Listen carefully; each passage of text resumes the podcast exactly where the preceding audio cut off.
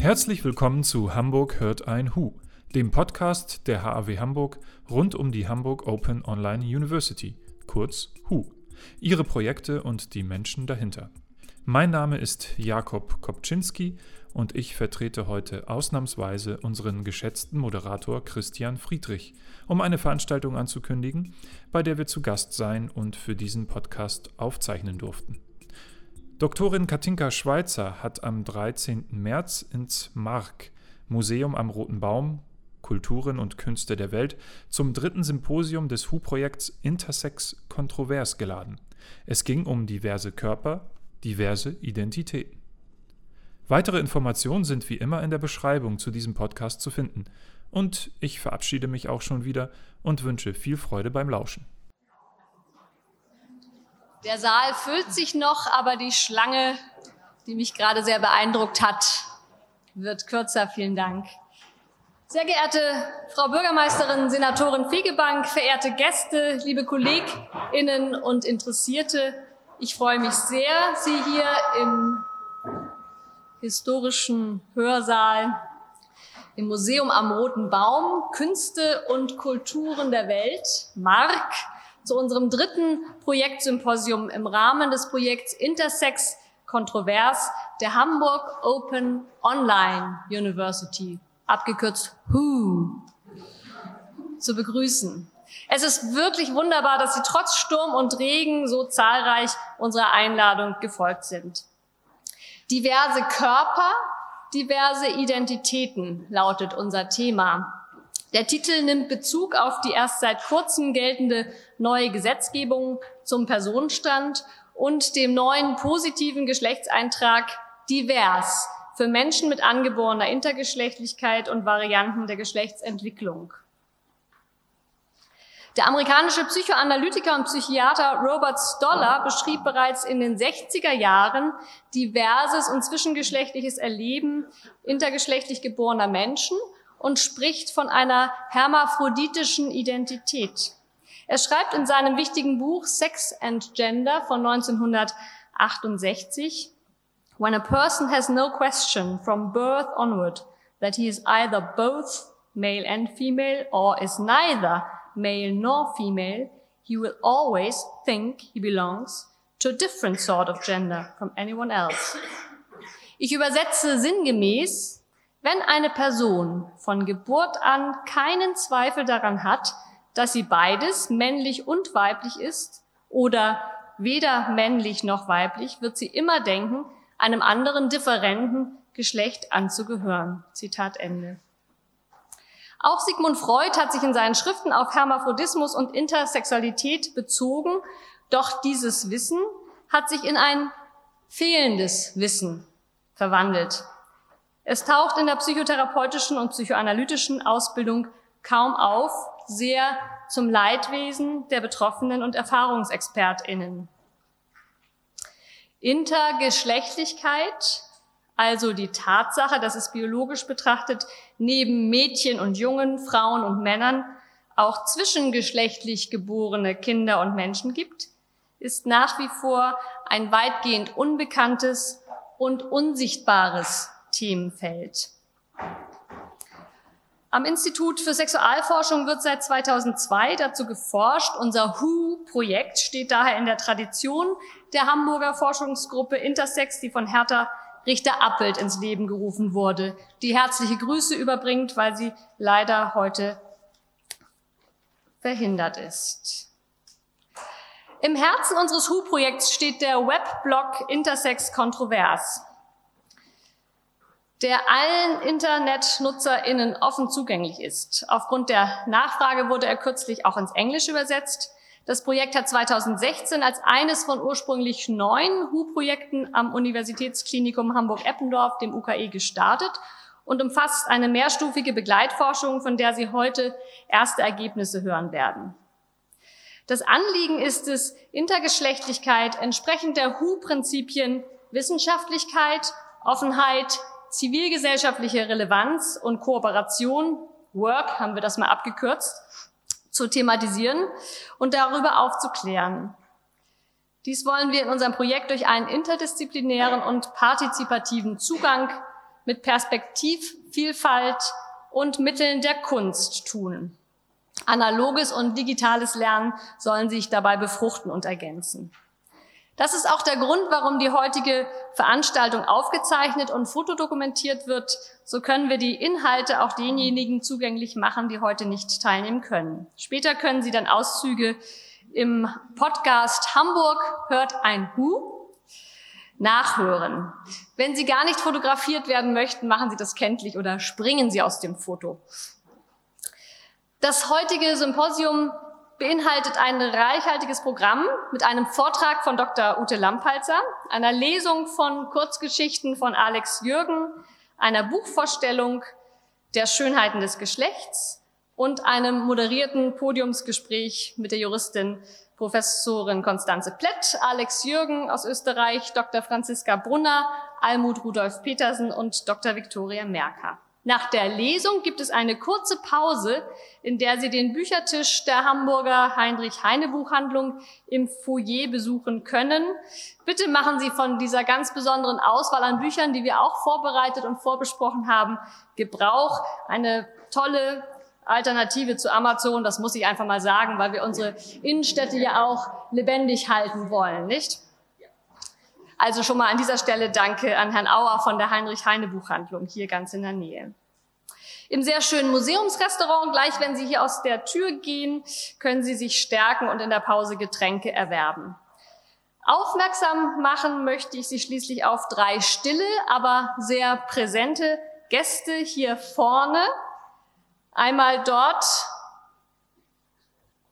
und hier neben mir. Es handelt sich um drei Original-Bronzeskulpturen des Künstlers Fabian Vogler, der auch heute hier mitwirkt. Mann inter Frau ist die Figur ganz außen, die auch titelgebend ist für unser Buch Die Schönheiten des Geschlechts. Damals noch nicht gebrannt in weißer Form, also eine tolle Metamorphose ähm, der Kunst. Daneben Fluffy Menina. Und hier ganz neu, relativ neu, die Büste Körperfantasie Nummer eins, die der Künstler, ich zitiere, als Manifestation des uneindeutig geschlechtlich Bestimmbaren beschreibt. In der Pause sind Sie auch eingeladen, die Skulpturen näher zu betrachten. Nicht zu berühren, aber zu betrachten. Danke. Bevor ich nun Hamburgs Bürgermeisterin, Senatorin Fegebank gleich bitten darf, das Symposium zu eröffnen, möchte ich natürlich noch unseren Dank aussprechen. Diese Veranstaltung wurde in Zusammenarbeit mit meiner Kollegin Eva Köster geplant und vorbereitet, mit Unterstützung von Fabian Vogler und Professor Bricken, unserem Direktor des Instituts für Sexualforschung, Sexualmedizin und forensische Psychiatrie und Professor Dr. Guse, dem Dekan für Lehre am UKE. Danken möchte ich allen Mitwirkenden, die zum Gelingen dieser Veranstaltung heute beitragen, insbesondere unseren Hamburger und weit angereisten Vortragenden und DiskutantInnen. Sogar der Nachtzug wird zum Einsatz kommen. Das ist auch sehr klimafreundlich, muss ich auch erwähnen. Unserer Projektförderin der Stadt Hamburg und der Behörde für Wissenschaft, Forschung und Gleichstellung, vertreten heute durch die Senatorin Fegebank, gilt großer Dank unseren Kooperationspartnerinnen, einmal dem DPG-Institut, Hamburg, also dem Hamburger Institut der Deutschen Psychoanalytischen Gesellschaft, vertreten durch die Vorsitzende Gabriele Amelung und der Heinrich-Heine-Buchhandlung. Vielen Dank. Dann dem technischen Support von der HAW, dem Hula der ersten Stunde, kann ich doch sagen, oder? Jakob Kopczynski, der auch die Podcast aufzeichnet mit seinem Team, mit Julia Wirth. Janne Hübner vom Institut für Sexualforschung, unseren Sekretärin Frau Portugal und Frau Gutsch und Frau Bug möchte ich auch danken von der Stabstelle für Gleichstellung in der Wissenschaftsbehörde für die Unterstützung im Hintergrund und dem Team hier im Haus und Mitarbeiterinnen vom Mark und Museumsrestaurant, dass wir hier zu Gast sein dürfen und auch nach den Öffnungszeiten gut betreut sind. Das sieht man so gar nicht, aber ich habe schon gesagt, es ist eine Freude, mit Profis zu arbeiten. Also wenn Sie sowas mal machen, immer die Profis bestellen. Das ist eine große Entlastung. Vielen Dank an Sie von der Technik und vom Haus. Ich wünsche Ihnen und uns nun eine anregende, nachdenkliche und mutmachende Veranstaltung. Vielen Dank.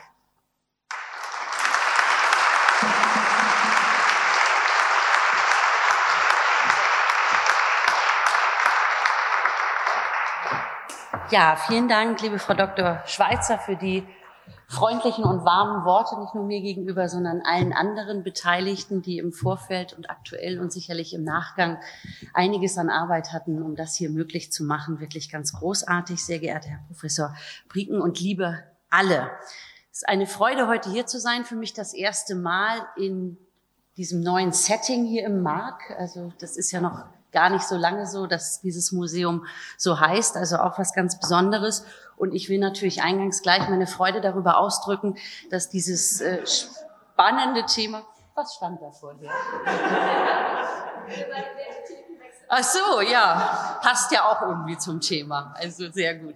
Meine Freude darüber ausdrücken, dass dieses äh, wichtige wie Sie selbst eben beschrieben haben, teilweise noch unbekannte Thema oder im Verborgen stattfindende äh, Thema, die Auseinandersetzung mit dem Thema Intersex, Intergeschlechtlichkeit, Intersexualität im Kontext der Hamburg Open Online University stattfindet, die Sie ja eben auch schon erklärt haben.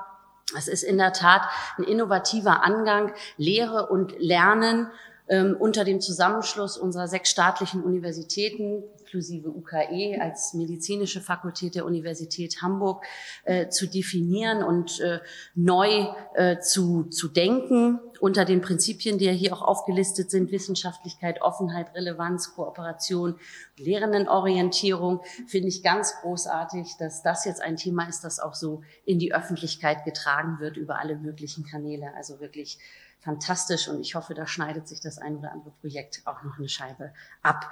Diverse Körper, diverse Identitäten adressiert und das finde ich toll, alle Menschen und das ist auch ein wirklich spannender Ansatz, das Thema geschlechtliche Vielfalt mit Kunst zu verbinden, weil ich den Eindruck hatte jetzt auch in der Vorbereitung, dass man darüber nochmal Menschen erreicht, die sich bislang nicht mit diesen Fragen von Intersexualität, Intergeschlechtlichkeit auseinandergesetzt haben oder auseinandersetzen.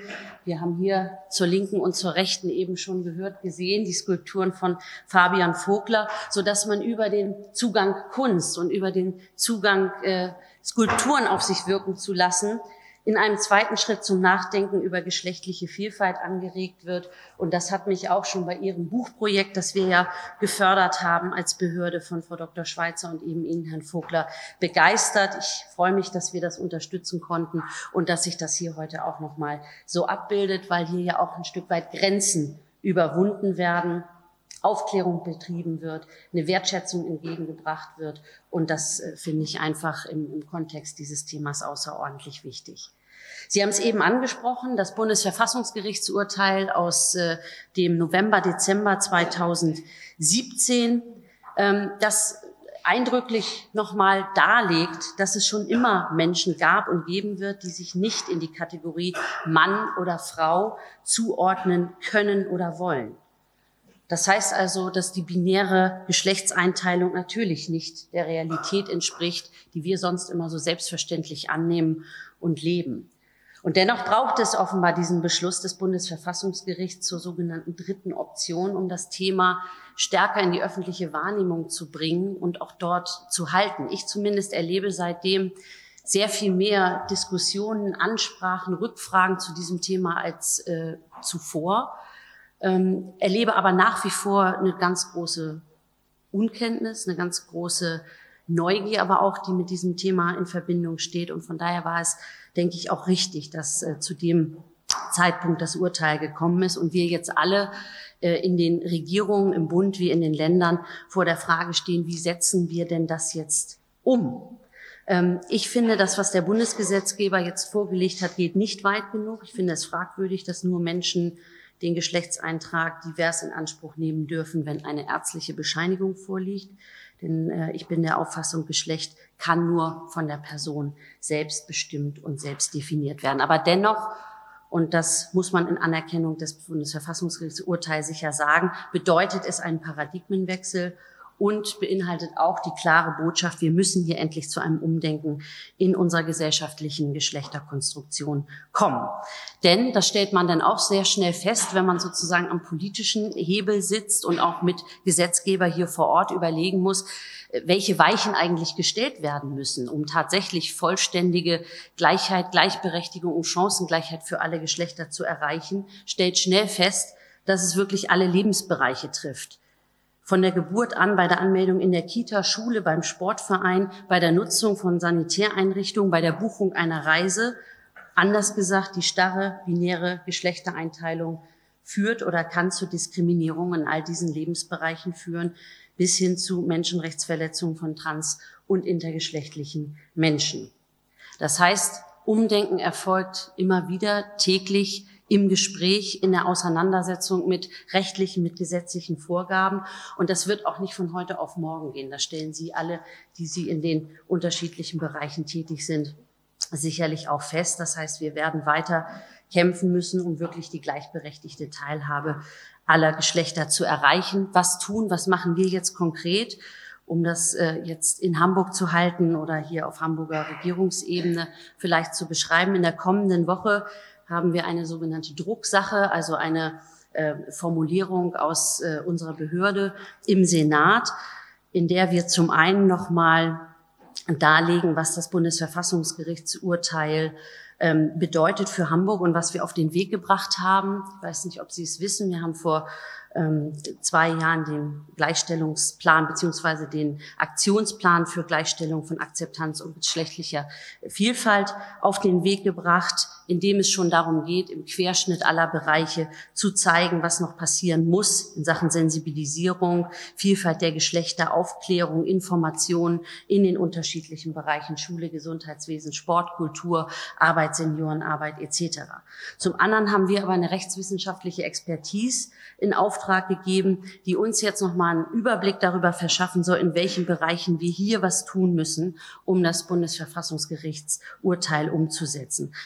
Rechtsnormen, Datenerfassung etc. Ich denke, das wird nachher hier auch Thema in der Podiumsdiskussion sein. Und auch hier spielen nochmal Stichwörter wie geschlechtergerechte Sprache, Gleichstellungsgesetz, Quoten, Ausgestaltung öffentlicher Sanitäranlagen, all das, was auf einem binären Geschlechter Verständnis bisher beruhte, eine Rolle. Und wir werden natürlich auch auf Bundesebene weiter beobachten die Ankündigung der Bundesregierung, endlich ein Verbot für Operationen an Kindern mit Variationen der Geschlechtsmerkmale, also ohne medizinische Notwendigkeit auf den Weg zu bringen, um da auch gegebenenfalls von Länderseite auch intervenieren zu können.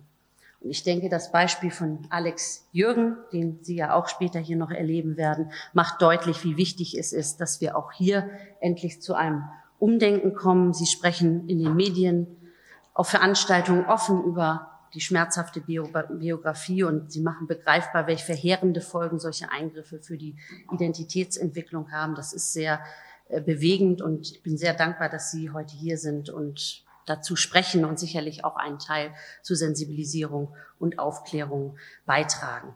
Ich möchte hier zum Abschluss ähm, ja vielleicht einen Zwischenapplaus vor allem für Sie, dass Sie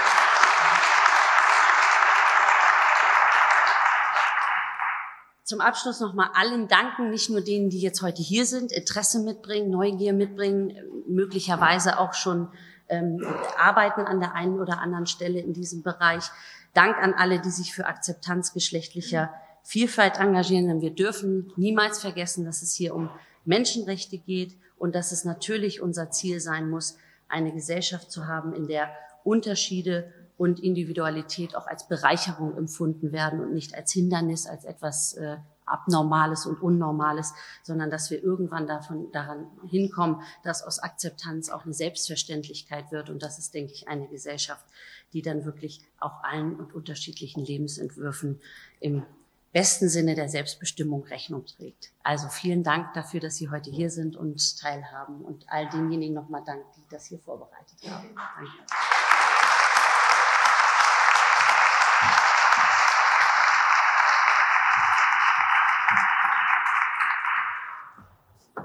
Ja, sehr geehrte Frau Bürgermeisterin, vielen Dank äh, für diese mutmachenden Worte, liebe Gäste, interessierte Kolleginnen und vor allem auch äh, liebe Katinka Schweizer.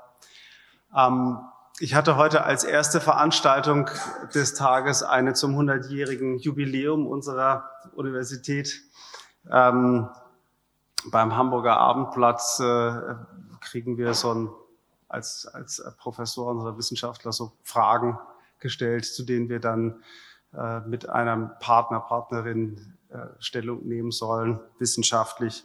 Die Frage war, wie finde ich den richtigen Partner, die richtige Partnerin? Da ging es die ganze Zeit natürlich dann immer nur um Männer und Frauen. 100 Jahre Universität Hamburg, 60 Jahre Sexualforschung äh, am UKE. Das ist ein, äh, ein ähm, Jubiläum, das uns im Moment sehr beschäftigt.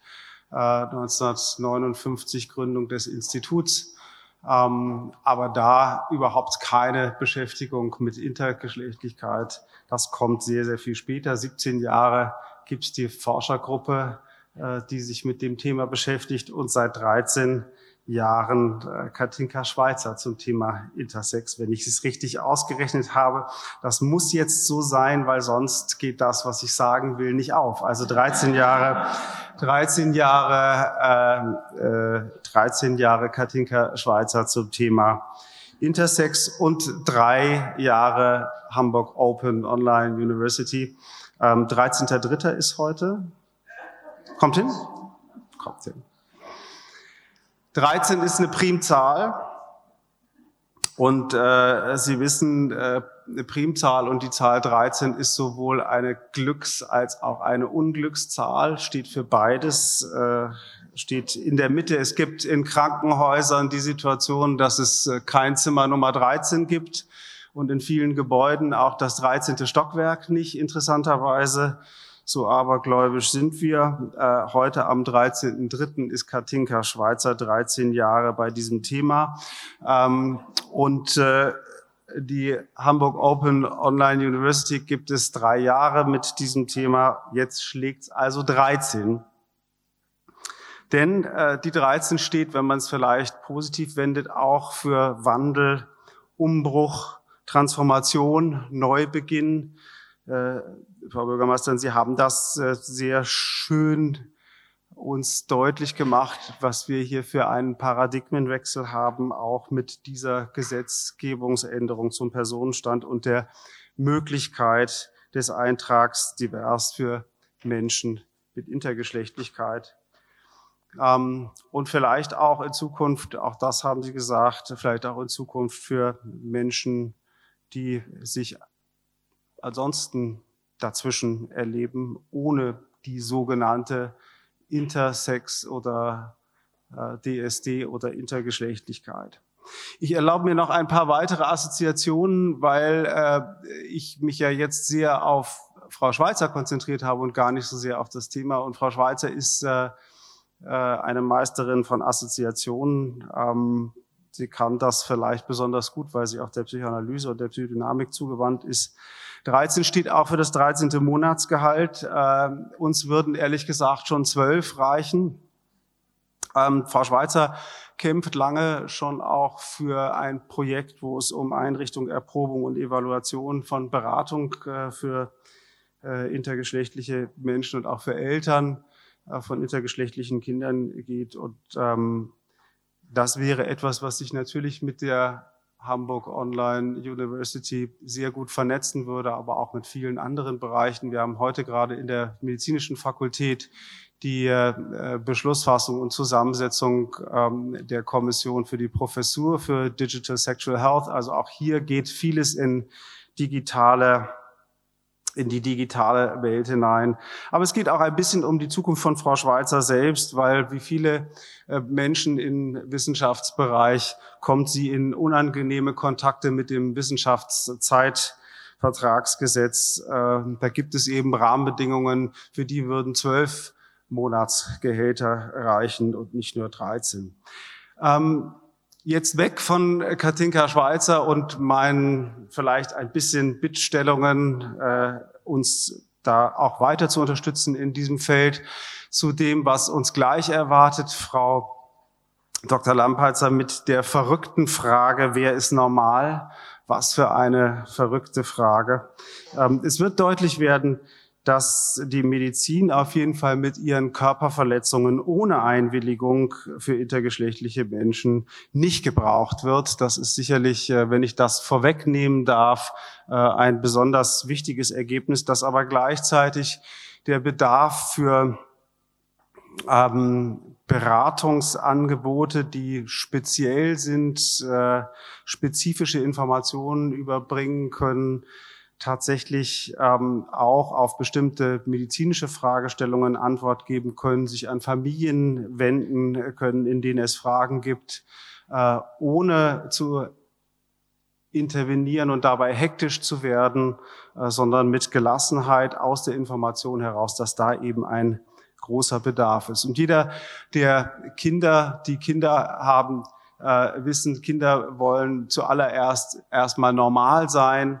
Äh, also insofern so verrückt ist vielleicht die Frage dann doch nicht. Ähm, Kinder wollen erstmal normal sein, um dann sich aus der Normalität irgendwie herausentwickeln zu können. Mm, deswegen ist es so wichtig, dass wir alle unsere Normalitätsvorstellungen und Konstrukte immer wieder in Frage stellen und auch in Frage gestellt bekommen durch äh, Wissenschaft, aber eben auch, und das ist das Besondere an den Veranstaltungen, die von dir auch organisiert werden oder von euch organisiert werden, ähm, in der Zusammenstellung mit Kunst und äh, Begegnungen und auch Politik. Veranstaltungen wie diesen. Die letzte Assoziation zum Thema 13, die wilde 13 bei Jim Knopf, äh, ist die Piratenhorde, bei der alle gleich aussehen, äh, stolz darauf sind, dass sie 13linge sind, äh, bis Jim Knopf dann herausfindet, dass sie in Wirklichkeit nur zwölf sind und jeden Tag aus ihrer äh, Reihe heraus einen Anführer wählen und deswegen die Illusion haben, dass sie eigentlich 13 werden. So werden jeden Tag aus 12 und 13. Und das ist vielleicht so ein bisschen das, was ich uns für diese Veranstaltung und Ihnen alle, äh, allen auch äh, wünschen möchte, dass wir das, von dem wir glauben, dass wir es wüssten, äh, durch diese Veranstaltung und viele weitere in Frage stellen. Ich danke dir vor allem für die Organisation, aber auch dem ganzen Team, was äh, mit dabei ist. Wünsche ein gutes Gelingen und bin auch noch mal ganz froh, dass Sie als Vertreterinnen der Politik hier mit uns sitzen und so viele Gäste da sind und wir diese tollen Räumlichkeiten benutzen dürfen. Ähm, eine interessante Veranstaltung und einen schönen Abend Ihnen hier.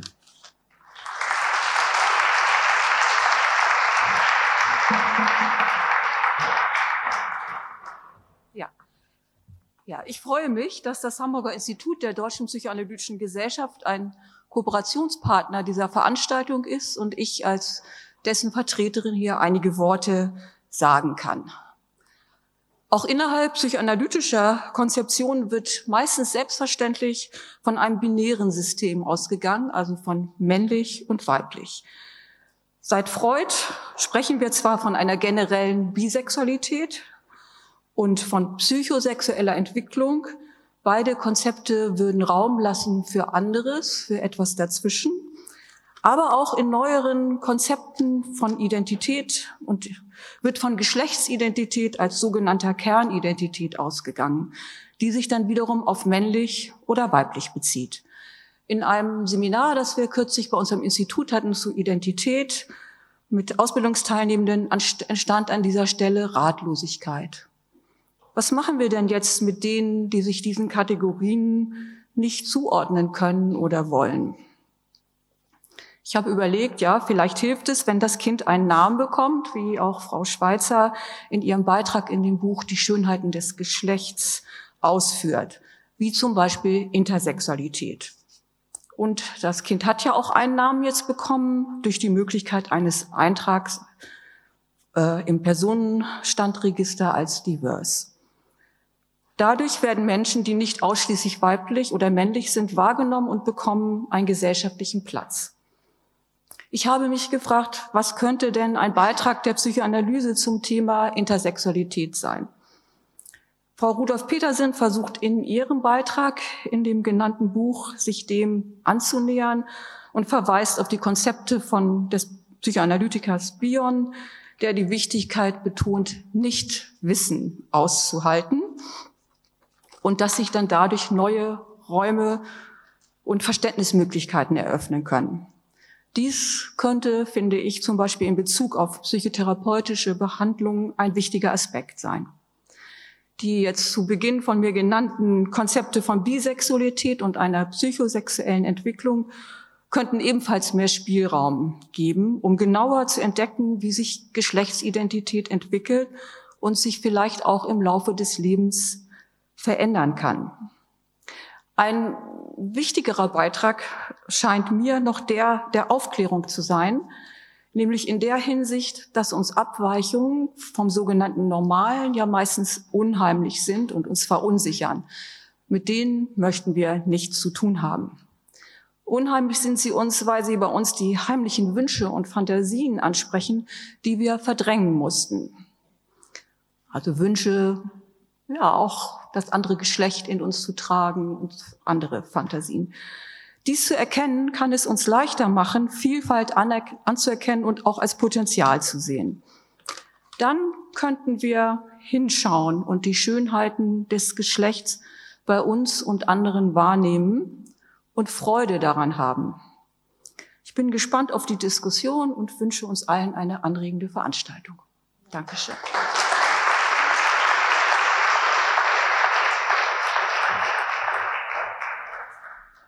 Bedanke mich für Ihre Grußworte und die Eröffnung. Nun ist es losgegangen und kann weitergehen. Vielen Dank. Ich darf Ihnen nun Frau Dr. Ute Lampalzer vorstellen. Sie ist wissenschaftliche Mitarbeiterin am Institut für Sexualforschung am UKE und sie ist eine wahre Interdisziplin disziplinäre Brückenbauerin. 2005 schloss sie ihr Studium der angewandten Kulturwissenschaften und 2008 ihr Studium der Betriebswirtschaftslehre ab. 2013 promovierte sie im Fachgebiet der Volkswirtschaftslehre innerhalb des Projekts Frühe deutschsprachige Nationalökonominnen. 2015 wirkte sie in unserem BM also Familienministeriums in Berlin geförderten Projekt BMFSFJ, Kurzzeitbefragungen zu Strukturen und Angeboten zur Beratung und Unterstützung bei Variationen der körperlichen Geschlechtsmerkmale, sprich Intergeschlechtlichkeit mit. Ihre Masterarbeit der Psychologie entstand in unserem HU-Projekt im Rahmen der Begleitforschung und da werden wir jetzt gleich ganz aktuelle, noch nicht veröffentlichte Ergebnisse erstmals präsentiert bekommen. Ein besonders gut. Ich freue mich an Frau Dr. Lampalzer zu übergeben.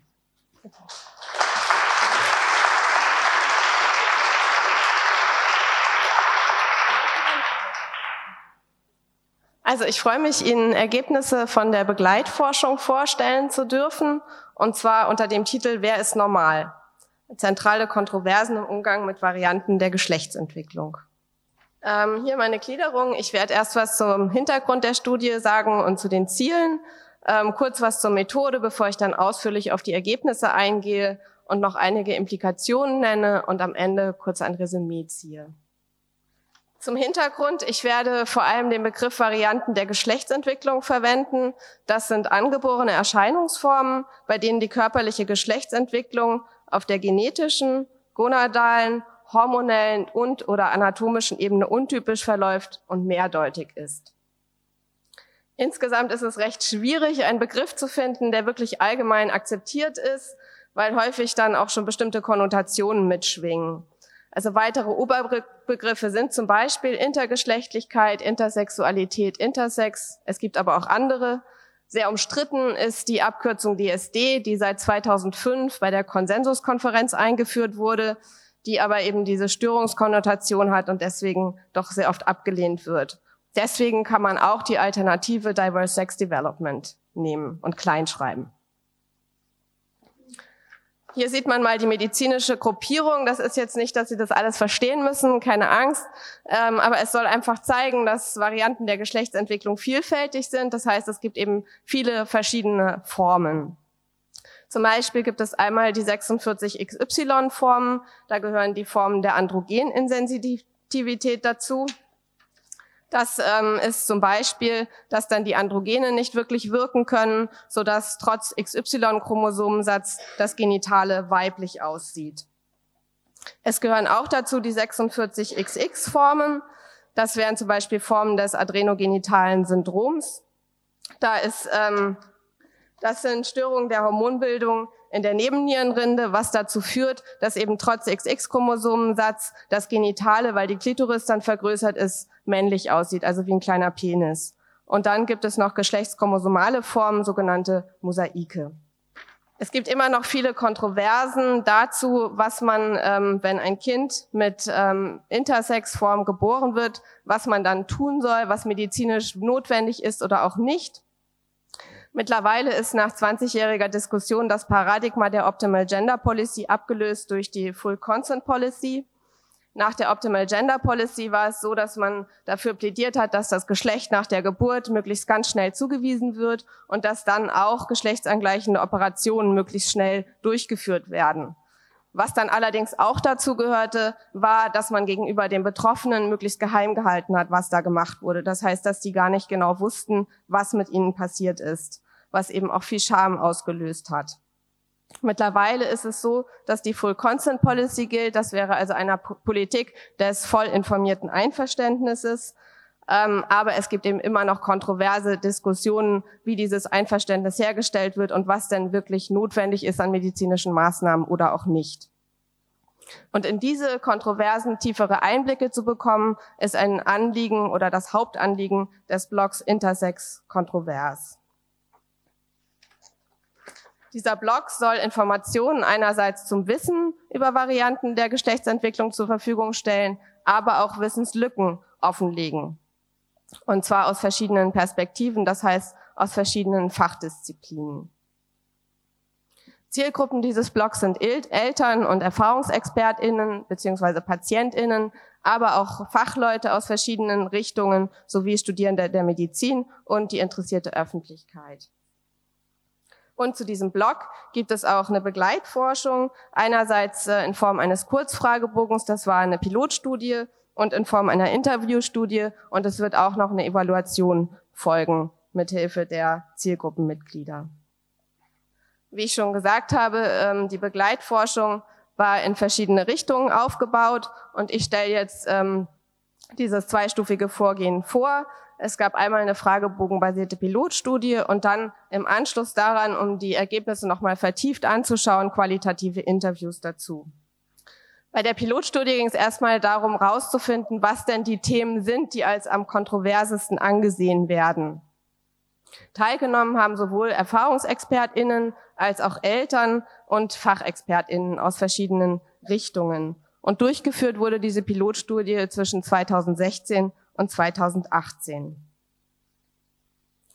Hier geht es vor allem um den obersten Bereich, das ist das Wichtigste, nämlich als brisanteste bzw. umstrittenste Themen haben sich herausgestellt die Themen Operationen am äußeren Genitale, Gonadektomien, das heißt Entfernung der Keimdrüsen, das wäre die Entfernung von Eierstöcken bzw. Hoden und Beachtung des Patientinnenwillens bei Minderjährigen. Und auf die Frage, welches denn das dringlichste Beratungsthema bei Varianten der Geschlechtsentwicklung ist, wurde am häufigsten angegeben Umgang mit Intergeschlechtlichkeit in der Familie. Das heißt, ähm, das scheint ein Thema zu sein, was doch mit sehr großer Unsicherheit behaftet ist. Und basierend auf diesen Ergebnissen wurden dann äh, Leitfadeninterviews durchgeführt, die eben genau diese vier zentralen Themen behandelt haben, nämlich die zentralen Themen Operationen am äußeren Genitale, Gonadektomien, Beachtung des Patientinnenwillens bei Minderjährigen und Umgang mit Intergeschlechtlichkeit in der Familie. Die Interviews haben zwischen 46 und 135 Minuten gedauert und wurden durchgeführt etwa vor einem Jahr, nämlich im Januar und Februar 2018. Die sind alle auf Band aufgenommen worden und beim Transkribieren dann gleich pseudonymisiert worden. Das heißt, diese Namen, die Sie jetzt sehen, das sind keineswegs die richtigen Namen, das sind ausgedachte Pseudonyme. Bei der Auswahl der Teilnehmenden, die wurden per E-Mail-Anfrage rekrutiert, ähm, war es ein Anliegen, dass man, dass, dass wir wirklich ähm, verschiedene Perspektiven einfangen wollten, aber auch eine Balance zwischen den Perspektiven erreichen wollten. Und so wurden interviewt zwei ErfahrungsexpertInnen, nämlich Alex und Faye, die beide gonadektomiert sind. Es wurden zwei Mütter interviewt, einmal die Mutter eines non-binär erzogenen Kindes, das heißt ein Kind, was weder klar in der weiblichen noch war klar in der männlichen Geschlechtsrolle aufwächst. Und dann wurde die Tochter, äh, die Mutter einer Tochter mit adrenogenitalem Syndrom interviewt, sowie zwei ÄrztInnen, nämlich ein Endokrinologe und eine Urologin, und ein Sozialpsychologe wurde interviewt sowie eine klinische Psychologin. Und die kamen aus verschiedenen Ländern, nämlich aus Österreich, Deutschland, die Niederlande, Großbritannien und aus den USA. Und äh, die Interviews wurden dann inhaltsanalytisch ausgewertet und damit komme ich zu den Ergebnissen. Nämlich, was waren denn jetzt sozusagen die Themen, die da aufkamen, wenn über die Kontroversen im Zusammenhang mit Varianten der Geschlechtsentwicklung gesprochen wurde? Ein Themengebiet waren dabei Risikofaktoren und Bewältigungsstrategien. Und davon war ein Thema das Thema Normalsein, Anderssein. Also es wurde immer wieder deutlich, dass da ein Dilemma gibt zwischen einerseits dem Streben nach Normalität, aber auch dem Widerstand gegen Normalität. Und da gab es zum Beispiel das Zitat von Fay im Zusammenhang mit Operationen am äußeren Genitale, die dann gesagt hat, also es geht wohl eher darum, etwas, was beängstigend erscheinen könnte, weil es unbekannt ist, normal zu machen. Wer ist normal? Das ist das, was ich fragen würde. Oder dann hat ähm, die Mutter von der Tochter mit AGS gesagt, also einerseits bezieht sie sich in ihrem Zitat auf eine Norm, indem sie sagt, und sie, also ihre Tochter, ist für mich, und das ist ja auch, finde ich, für ihr Selbstwertgefühl ganz wichtig, im Rahmen dieser Wall of Vagina.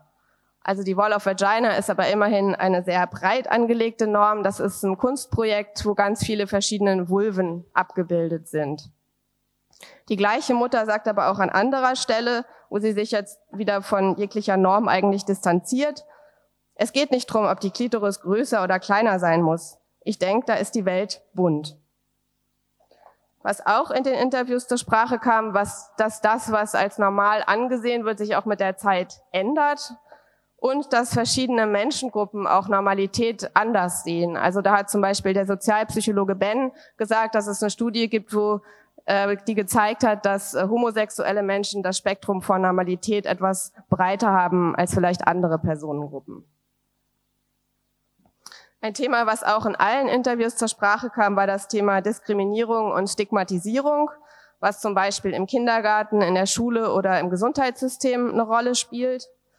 Und was da ähm, ja auffiel, war, dass die beiden interviewten Ärztinnen dieses Thema nur im Zusammenhang mit Operationen, ähm, ähm, ja, mit operativen Eingriffen genannt haben während die anderen Interviewten eben auch Strategien erwähnt haben, wie man Stigmatisierung bewältigen kann.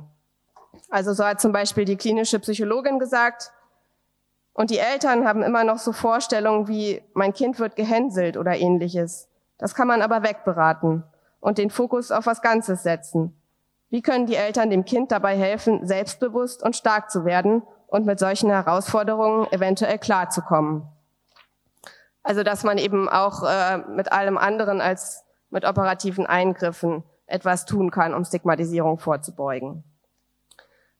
Dann ein Thema, was natürlich auch aufkam, war das Thema medizinische und gesundheitliche Risiken, weil es äh, gemäß bestimmter Studien angeblich so ist, dass bei bestimmten Varianten der Geschlechtsentwicklung Tumorrisiken vorliegen oder Risiken der Entartung von Zellen und dass es bei AGS auch so ist, dass ein erhöhtes Risiko für Infektionen vorliegen kann, weil nämlich die Harnröhre und die Vagina nicht genau getrennt sind, sodass da der Urin nicht immer ganz abfließen kann und dadurch ein erhöhtes Infektionsrisiko eben auftreten kann. Was ähm, Alex und Faye, die beiden Betroffenen, hervorgehoben haben, ist, dass ein Vorliegen von einem Risiko noch überhaupt nicht rechtfertigt, dass man operative Eingriffe dann durchführt. Der Schwerpunkt der Mütter lag eher darauf, dass sie lernen mussten, mit diesen Risiken zu leben also dass sie halt mit der Zeit lernen mussten, irgendwie gelassener damit umzugehen und entspannter zu werden. Was der Arzt hervorgehoben hat, ist, dass er ja auch sich in der Verantwortung fühlt, ähm, ja, Krankheiten zu verhindern, so dass es ihm eben auch Sorge macht, wenn da ein Risiko vorliegt und entsprechend auch er erleichtert ist, wenn dann doch nichts passiert. Was der Sozialpsychologe sehr stark hervorgehoben hat, ist, dass wenn man jetzt ein Risiko sieht und eventuell handelt, man unbedingt auch mitbedenken muss, was äh, später das Risiko ist, dass man das bedauert, was man jetzt getan hat. Also dass eben auch ein Risiko ist, ähm, die spätere Zukunft zu sehen. Dann ein Thema, was auch von allen Interviewten genannt war, war das Thema Abwarten. Und da wurden verschiedene Vorteile drin gesehen, Von den Eltern vor allem auch, dass man erstmal Zeit hat, sich auszutauschen, also dass man auch von anderen Eltern lernen kann, die vielleicht auch abgewartet haben und damit positive Erfahrungen gemacht haben. Dass man dem Kind auch Zeit gibt, den Körper so zu akzeptieren, wie er ist. Und dass man auch, wenn das Kind älter wird, das erstmal besser kennenlernen kann und schauen kann, was möchte das Kind denn eigentlich? Und so, dass es dann eben auch mitentscheiden kann, was passieren soll oder auch nicht passieren soll. Und dass man nicht zuletzt auch der individuellen Körperanatomie die Möglichkeit gibt, sich äh, für sich selbst zu entwickeln. Und eventuell geht das ja in eine Richtung, die man dann auch total gut so findet. Und äh, nicht zuletzt, wenn man abwartet, kann es auch sein, dass Probleme einfach verschwinden, die man erst gesehen hat. So hat zum Beispiel äh, die klinische Psychologin in Bezug auf die Beratung von Eltern gesagt, und dann haben wir, also die Beratenden, dagegen argumentiert, also gegen operative Eingriffe und eh erstmal auf Zeit gespielt. Und jetzt ja, ja, vielleicht irgendwann mal. Also erst war der Wunsch ganz drängend und der verschwand dann einfach. Oder die Mutter von der Tochter mit AGS hat gesagt, mein Kind ist auch nicht operiert, weil ich immer versucht habe, weiterzuatmen und zu beobachten und zu gucken, was ist notwendig. Oder die andere Mutter hat gesagt, also diese Schwere, die wurde immer weniger. Es wurde einfach durch das Erleben immer leichter, weil diese ganzen Probleme, die man sich so ausmalt, die sind eigentlich alle nicht eingetroffen. Ein Thema, was auch im Umgang mit Varianten der Geschlechtsentwicklung eine Rolle spielt und was immer wieder angesprochen wurde, war das Thema, wie offen geht man damit am besten um. Und da wurde eben betont, dass es ganz wichtig ist, dass die PatientInnen äh, vollkommen aufgeklärt werden und detailliert aufgeklärt werden. Dass es auch wichtig ist, dass die Kinder, wenn sie älter werden, eben altersgerecht aufgeklärt werden und dass die Eltern umfänglich informiert werden. Und dabei wurde aber eben auch gesagt, dass es wichtig ist, dabei die richtige Sprache zu finden. Also so, dass das Kind auch wirklich versteht, was gesagt wird und dass die Eltern nicht gerade so gestresst sind, dass sie das sowieso nicht aufnehmen können, dass man also auch den richtigen Moment dann dafür nutzt. Es wurde von allen Interviewten befürwortet, dass man gegenüber den nahen Bezugspersonen möglichst offen mit äh, dem Thema umgeht, was sicher auch auf den Erfahrungen aus der Vergangenheit basiert, wo eben Geheimhaltung ganz viel für Scham gesorgt hat Isolation und Unsicherheit.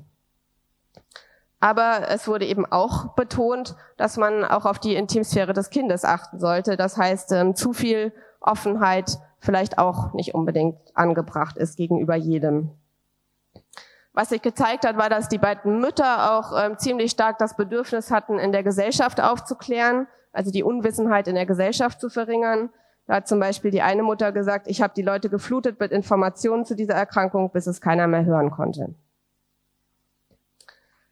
Aber ähm, die klinische Psychologin hat auch gesagt, dass es doch eigentlich dann am Ende eine ganz individuelle Entscheidung von jeder Familie ist, wie sie damit umgeht und wie sie sich damit wohlfühlt.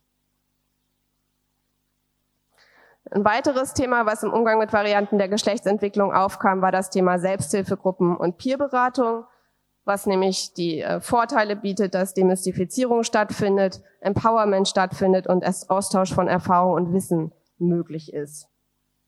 Und da war es so, dass eben vor allem auch die Mütter betont haben, dass es für sie ganz wichtig war, in der Selbsthilfegruppe zu sein, um entspannter und gelassener im Umgang mit dem Kind werden zu können. Ähm, die Urologin und ähm, die klinische Psychologin haben allerdings auch gesagt, dass ganz viele Eltern gar nicht zur Selbsthilfegruppe gehen. Also entweder 75 bis 85 Prozent wurde da als Zahl genannt, was entweder daran liegen kann, dass ein Mangel an Informationen vorliegt, so wurde gesagt, oder dass die Eltern sich auch mit dem Label der Selbsthilfegruppe nicht identifizieren oder nicht identifizieren wollen. Was auch von dem Arzt angesprochen wurde, war, dass das Verhältnis zwischen den Ärztinnen und Selbsthilfegruppen ein sehr schwieriges ist, was eben auch wegen den verursachten Leiden aus der Vergangenheit einfach sehr stark belastet ist. Und es wurde auch gesagt, dass äh, eben die Selbsthilfegruppen nochmal verschiedene Ansichten haben, also dass eben AGS-Initiativen noch für die Option eintreten, dass rückkindliche Operationen stattfinden können, während andere Intersex-Initiativen das vehement ablehnen. Damit komme ich zu dem zweiten Oberthema, was in den Interviews eine Rolle spielte, nämlich das Thema Konzepte und inneres Erleben. Es hat sich gezeigt, dass es so drei verschiedene Konzepte von Vielfalt gab. So hat Alex ganz oft das Wort eigene äh, verwendet, zum Beispiel vom eigenen Körper gesprochen, von der eigenen Entwicklung oder von dem eigenen Geschlecht. also sehr stark Einzigartigkeit betont und auch darauf abgehoben, dass jeder Mensch etwas hat, was nur zu ihm gehört.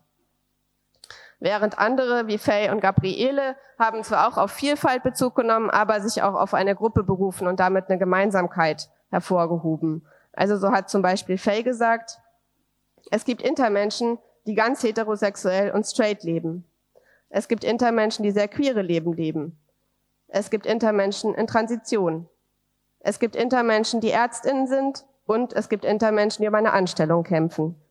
Intermenschen sind genauso vielfältig wie alle anderen. Und ähm, Edward und Dana, der Arzt und die klinische Psychologin, haben von der Individualität der PatientInnen bzw. KlientInnen gesprochen und damit eher auch so eine Außenperspektive bzw. professionelle Perspektive eingenommen. Außerdem wurde deutlich, dass in den Interviews bei, bei doch verschiedene Blickwinkel auf Geschlecht vorhanden sind. Also so ähm, ist Alex zum Beispiel davon ausgegangen, dass jedes Individuum ein ganz eigenes Geschlecht hat, das sich vor dem Hintergrund von ganz vielen verschiedenen Einflüssen entwickelt. Und Dana hat sich auf ein multikausales Erklärungsmodell der Geschlechtsidentitätsentwicklung berufen. Faye dagegen, die andere betroffene Person, hat gesagt, unser Geschlecht ist vorbestimmt, wenn wir geboren werden. Und die Ärztin ist der Auffassung, dass Männlichkeit und Weiblichkeit doch natürlich gegeben sind, um auch Reproduktion zu gewährleisten. Sie hat aber auch gesagt, dass es ähm, zu begrüßen ist, dass die Gesellschaft immer offener wird, dass man Stereotype von männlich und weiblich überwindet. Und der Sozialpsychologe Ben hat gesagt, die Menschen sollten absolut frei sein, außerhalb der Geschlechtsbinarität zu leben. Ein Thema, was ähm, sehr selten zur Sprache kam, war das Thema Sexualität. Es wurde eigentlich nur von zwei Interviewten wirklich explizit im Kontext von Varianten der Geschlechtsentwicklung und der Kontroversen erwähnt. So hat Alex, die selbst ihre Libido durch operative Eingriffe verloren hat, betont, dass jedes Individuum wirklich die Möglichkeit haben sollte, die eigene, Ident die eigene Sexualität zu entwickeln und dass keine erwachsene Person irgendwie das Recht hat, ihre sexuellen Fantasien auf ein Interkind zu projizieren.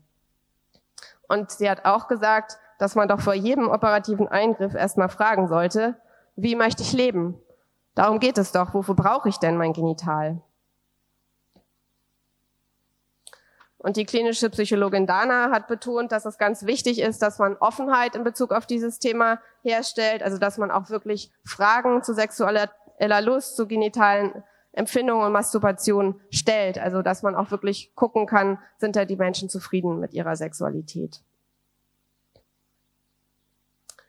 Was auch in den Interviews immer wieder deutlich wurde, war, dass die Interviewten ein gewisses Selbstbild haben, aber auch ein gewisses Bild von anderen Personen, die im Kontext mit Varianten der Geschlechtsentwicklung tätig sind oder damit zu tun haben.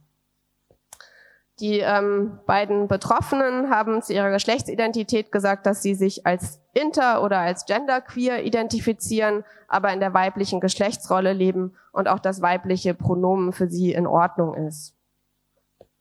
Außerdem äh, wurde deutlich, wie schon gesagt, dass ähm, die Selbsthilfegruppen häufig sehr kritisch gegenüber der Medizin eingestellt sind, was eben auf den Erfahrungen aus der Vergangenheit beruht. Was auch immer wieder deutlich wurde, dass die Eltern häufig als sehr hilflos angesehen werden. Also hat zum Beispiel Dana gesagt, dass die Eltern voller Liebe für ihr Kind sind, aber eben auch einfach nach der Geburt nicht wissen, was sie jetzt genau tun sollen und was angebracht ist. Außerdem ähm, wurde kritisiert, dass Ärztinnen nach prototypischen Vorstellungen von männlich oder weiblich handeln würden, wobei wiederum die Ärztinnen, die interviewt wurden, gesagt haben, dass das doch vor allem für diejenigen zutrifft, die nicht in dem Thema spezialisiert sind, also auf Ärztinnen zutrifft, die sich da nicht so gut auskennen. Und ähm, Ben, der Sozialpsychologe und Wissenschaftler, hat für sich, also für die Wissenschaftsdisziplin, ist als ganz wichtig angesehen, dass da ein analytisches Denken stattfindet und dass man eben auch eine umfassende Perspektive durch die Wissenschaft herstellt. Dann komme ich ähm, zum dritten Oberthema, was in den Interviews eine Rolle spielte, nämlich die Entscheidungsfindung hinsichtlich Behandlungsmaßnahmen. Und da wurde deutlich, dass die Interviewten doch recht unterschiedliche Ansichten haben, was sie als angemessene Gründe für operative Maßnahmen ansehen. wobei ich hier operative Maßnahmen meine, die nicht lebensnotwendig sind oder nicht medizinisch unbedingt notwendig sind. Was ähm, immer wieder genannt wurde, war eine Einschränkung oder Beeinträchtigung von körperlichen Funktionen, zum Beispiel wenn das Wasserlassen nicht möglich ist oder wenn die Fruchtbarkeit beeinträchtigt ist. Es wurde auch genannt, wenn es beträchtliche Einschränkungen im Alltag gibt. Da wäre zum Beispiel dieses Zitat zu nennen. Also wenn es solche Einschränkungen sind, wir Infekte haben, nicht ins Schwimmbad dürfen, was auch immer, dann überlege ich auch beim unmündigen Kleinstkind zu entscheiden und zu sagen, nee, das lassen wir ändern.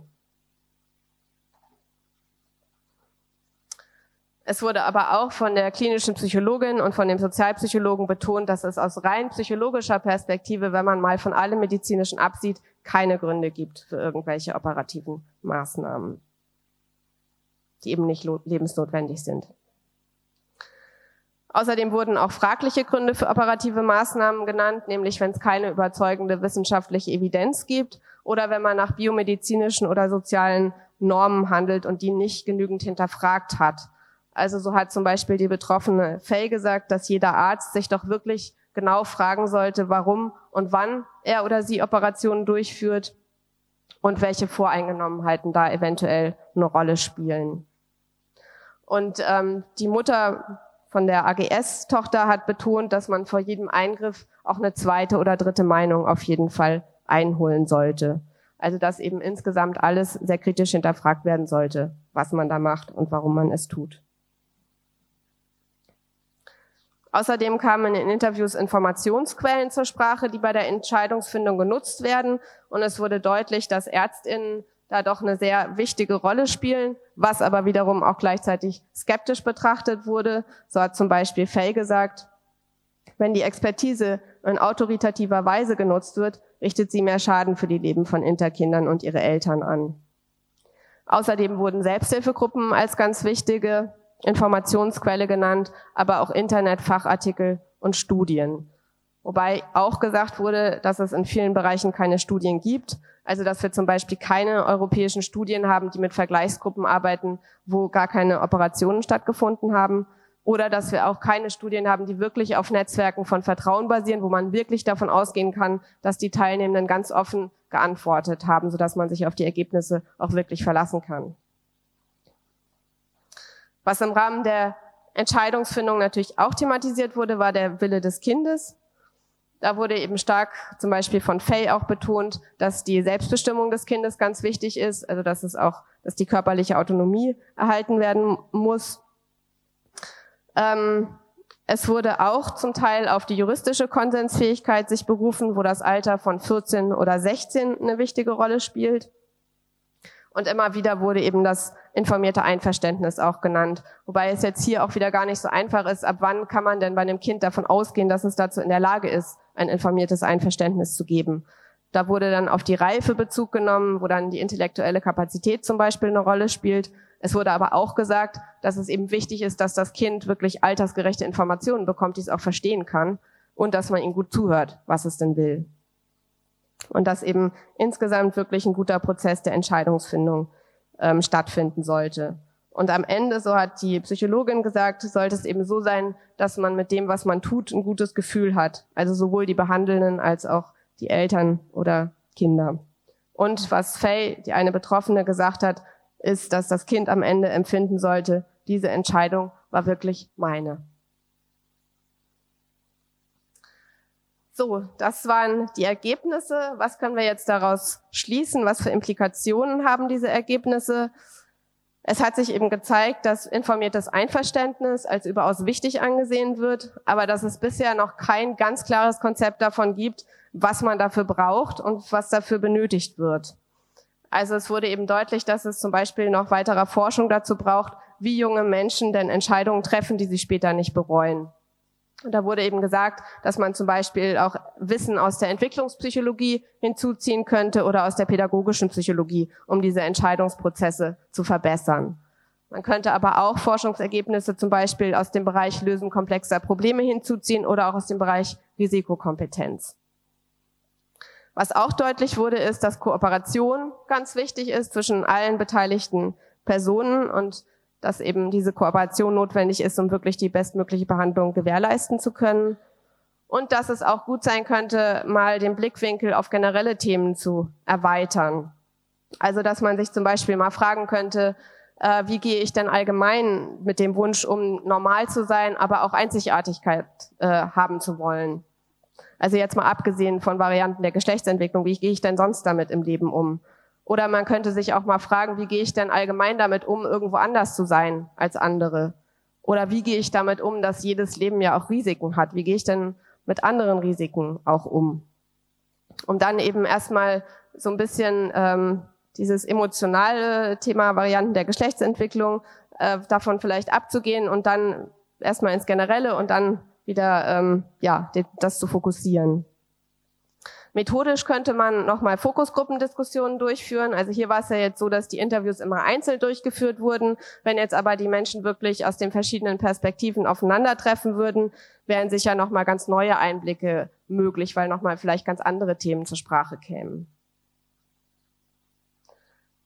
Als Resümee lässt sich festhalten, dass die Sichtweise der Full Consent Policy, also die Politik des voll informierten Einverständnisses, die kontroversen Debatten dominiert, aber dass es eben verschiedene Meinungen dazu gibt, wie das dann implementiert sein sollte. Es hat sich auch gezeigt, dass eben der Blick auf viele allgemeine Themen mal relevant sein könnte, also zum Beispiel, wie gehe ich dann mit Risiken um. Und es hat sich auch gezeigt, dass sich verschiedene Stereotype entwickelt haben, zum Beispiel das Stereotyp, dass die Eltern so besorgt sind und wollen, dass das Kind normal ist, oder auch ein Stereotyp, dass ähm, AGS-PatientInnen oder Eltern von AGS-Kindern immer noch für frühkindliche Operationen eintreten und dass das bei Ärztinnen auch der Fall ist. Aber die Interviews haben auch gezeigt, dass diese Stereotype doch zu hinterfragen sind. Also dass es schon Eltern gibt, die sehr wohl bereit sind, Vielfalt und Uneindeutigkeit zu leben. Oder auch Ärztinnen, die das Konzept der Normalität hinterfragen. Und dass auch Eltern von AGS-Kindern nicht unbedingt für Eingriffe sind, sondern auch bereit sind abzuwarten, bevor etwas getan wird. Ich denke, dass auf jeden Fall ein offener Dialog wünschenswert ist und dass das am besten dazu beiträgt, dass letztendlich die bestmögliche Behandlung für jede einzelne Person gefunden werden kann. Denn ich denke, darum geht's ja, dass wirklich jede individuelle Person die bestmögliche Behandlung für sich selbst bekommt. Und damit möchte ich mich dann noch bedanken bei allen, die an der Studie teilgenommen haben, sowie bei den KooperationspartnerInnen und UnterstützerInnen des HUU-Projekts. Vielen Dank.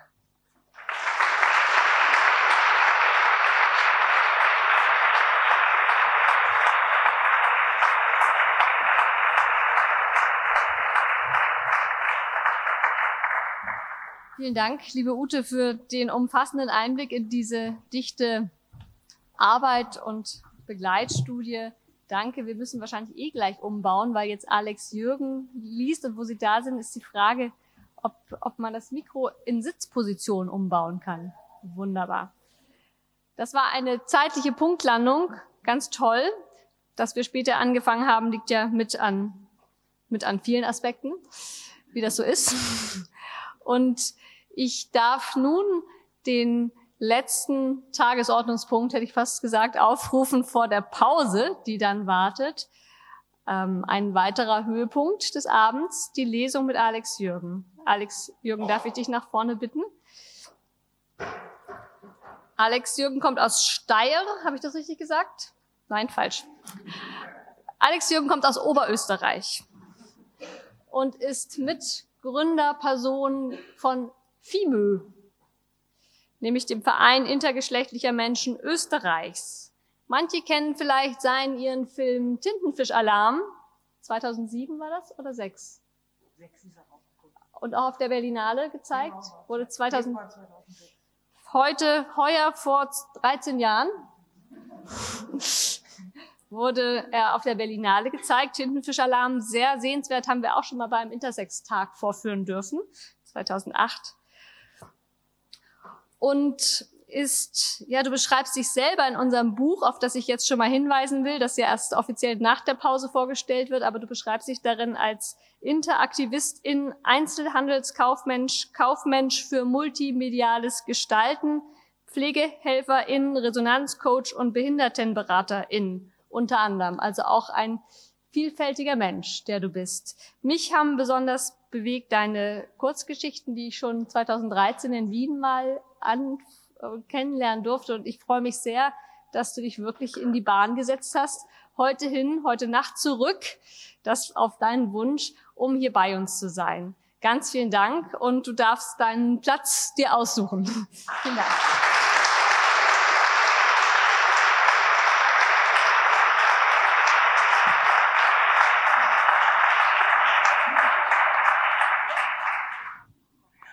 Ja, ich bin Alex Jürgen aus Oberösterreich. In Steyr bin ich nur geboren. Da habe ich nie gewohnt. Aber die Medien haben das alle immer Steyr genannt und darum, weil die BH, die Bezirkshauptmannschaft in Steyr ist, darum glauben alle, ich bin in Steyr. Was nicht schlecht ist, muss mich ja nicht jeder kennen, ne, wo ich wohne. Also ich bin in Österreich quasi mittlerweile Vorzeige Twitter Nummer eins. Ich habe damals 2003 äh, mich geoutet als Interperson und auch einen Film darüber gemacht. Und dann war ein paar Jahre ziemlich Ruhe und mittlerweile gibt es mehr Leute, die sich nach außen getraut haben und den Verein viel super unterstützen und ich bin sehr froh, heute hier zu sein. Und ich hatte eben immer schon das Bedürfnis, meine Geschichte irgendwie durch Kreativität zu verarbeiten, auszudrücken und unter anderem schreibe ich auch und eben auch Kurzgeschichten und drei davon habe ich heute mitgebracht und die werde ich heute, Gott sei Dank, ist es eine Lesung, jetzt kann ich es lesen und nicht vortragen. Ich werde das jetzt einfach vortragen, vorlesen, ja. Das erste, Kurzgeschichte, heißt das kleine Ich bin es. In einer Welt, in der es für mich lange Zeit nichts zu lachen gab, wurde ich geboren. Eine Welt, die regiert wird von Normen und Polaritäten. Schwarz, weiß, unten, oben, gut, böse, Mann, Frau. Was ist eines, wenn es nicht gut ist und nicht böse? Böse? Was ist eines, wenn es nicht schwarz ist und nicht weiß? Schweiß? Was ist eines, wenn es nicht Mann ist und nicht Frau? Ich bin das. Kann mich aber gar nicht geben, weil keine der grammatischen Anreden mich anreden. Frau Alex Jürgen, nein, das bin ich nicht. Und Herr Alex Jürgen wollte ich lange sein, kann ich aber nicht, außer auf dem Papier, wo mein Foto daneben klebt. Genauso wenig wie ich, Alex, wie, wie ich Frau Alex Jürgen sein kann. Hab keine Eierstöcke, keine Gebärmutter, nie gehabt, keinen Penis, keinen Hoden, war nicht schön genug und wurden mir weggeschnitten. Keinen Busen, den hab ich weggeschnitten, keinen Bart, der wächst da nicht. Was bin ich jetzt? Wie wollen Sie mich ansprechen? Wäre ich als Schnecke geboren, so hätte ich, abgesehen von Vorfällen mit Laufenten, Schneckenkorn oder ähnlichen, ein schönes, erfülltes Schneckenleben gelebt, mit Salatessen ohne Ende und vielen Schneckenkindern in ihren Schneckenhäusern. Weil keines, weil keinen es interessiert, ob Schnecken männlich oder weiblich sind sind auch keines von beiden. Würde man jede Schnecke auf diesem Planeten chirurgisch zum Mann oder zur Frau hin anpassen wollen, die sonst so arbeitswütigen Chefärzte würden schreiend das Skalpell über die Schulter werfend davonlaufen. Leider bin ich in diesem Leben nicht als Schnecke geboren worden, nicht als Blutegel und nicht als Regenwurm. Und so wurde Mutter Natur ins Handwerk gepfuscht, ein intakter Körper zerstört und der Eindeutigkeit zum Opfer dargebracht einem kleinen Kind das weggenommen, was ihm vom Natur aus gegeben war, einen unversehrten Körper. Die nächste heißt, Gott, Gott steh mir bei. Lügen tut man nicht, schimpft meine Oma und fuchtelt mit erhobenem Zeigefinger wild durch die Gegend. Wer lügt, kommt in die Hölle, ergänzt sie ihr Geschrei dreht sich um und lässt mich mit meiner Angst und, gehörig, und einer gehörigen Portion schlechten Gewissen allein in der Küche zurück. Ich sehe in der Ecke Jesus am Kreuz abhängen und für den Bruchteil einer Sekunde glaube ich, auch ihn kurz mit dem Finger wählen gesehen zu haben. Ich habe gelogen, als ich behauptete, die Kekse aus Großmutters Süßigkeitsvorrat nicht genommen zu haben. Und dass auch Dieben ein Platz in der Hölle gewiss ist, war mir ebenfalls bewusst. Also schob ich Panik und sah mich schon badend in glühender Lava und den Teufel, der daneben steht und lacht. Gott und der Teufel waren, seit ich denken kann, ein beliebtes Druckmittel meiner Großeltern. Und einmal habe ich Gott oder besser seinen Sohn sogar gesehen. Zumindest einen Teil von ihm. Als ich und mein älterer Bruder Markus wie jeden Sonntag gezwungen wurden, mit Opa und Oma in die Kirche zu gehen, kam Markus nach der Kommunion zurück und da sah ich etwas Weißes in seinem Mund. Omi erklärte mir später, dass es der Leib Christi sei, den er da im Maul und zu seiner Sitzbank zurücktrug. Genauer gesagt das Fleisch. Ich fragte sofort, ob das roh verteilt wird oder gekocht, denn in der Kirche roch es nun überhaupt nicht nach Essen. Angeblich wird da auch sein Blut getrunken und alle bei dieser Vorstellung, und allein bei dieser Vorstellung grauste es mir noch mehr. Der Pfarrer verwandelt Brot und Wein in das Fleisch und das Blut von Jesus und verteilt es dann an die Leute, erklärte sie. Und da wurde mir zum ersten Mal bewusst, dass der Pfarrer in Wirklichkeit ein Zauberer war, der jeden Tag mit Gott telefonierte und ich eigentlich in einer Art Schla Schlachthaus saß, mit Bildern von mit Pfeilen und Nägeln durchbohrten Leuten an den Wänden, die dann in der Kirche zerteilt und gegessen werden. Man hat, Mann hatte ich Angst. Einschlafen ohne Beten war unmöglich für mich, weil ich fürchtete, dass mir dieser Gott im Schlaf ansonsten etwas Schreckliches antun könnte. Und so sagte ich ehrfürchtig, mein Vater unser und ein Jesu-Kindi bleibt bei mir auf, bevor ich meine Augen schloss. Jesu-Kindi bleibt bei mir, mach ein frommes Kind aus mir, mein Herz ist klein, darf niemand hinein, nur du, mein liebes Jesulein. Ich glaubte, ich glaube, das war das Erste, was ich je auswendig lernen musste. Ich war fast acht Jahre alt und im Religionsunterricht erwähnte der Pfarrer, dass es bald an der Zeit sei, zur Erstkommunion zu gehen. Auch wir sollten gezwungen werden, rohes Fleisch zu essen und das Blut zu trinken. Sogar das Brot, welches er in der Messe verzaubert, verzaubern wird, hatte er bei sich, um es uns zu zeigen. Tatsächlich, es sah so aus wie die Dinger, die meine Mutter zu Weihnachten immer unter die Kokosbussal klebte. Und ich fragte mich, ob er uns, wenn er es wollte, in Hunde oder Schweine verwandeln könnte.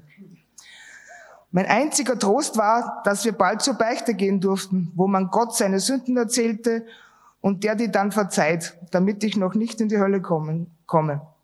Puh, war ich erleichtert. Am besten gehe ich jede Woche einmal zur Beichte, dann brauche ich mir das Lügen nicht abgewöhnen, dachte ich. Und eine Tonne Gerümpel fiel mir von Herzen. Seit mir meine Eltern verboten hatten, mit Jungen zu spielen, waren die Mittagspausen nicht mehr dieselben. Kein Raufen, kein Rumtoben, keine Ausflüge in den Wald neben dem Schwimmbad, alles gestrichen.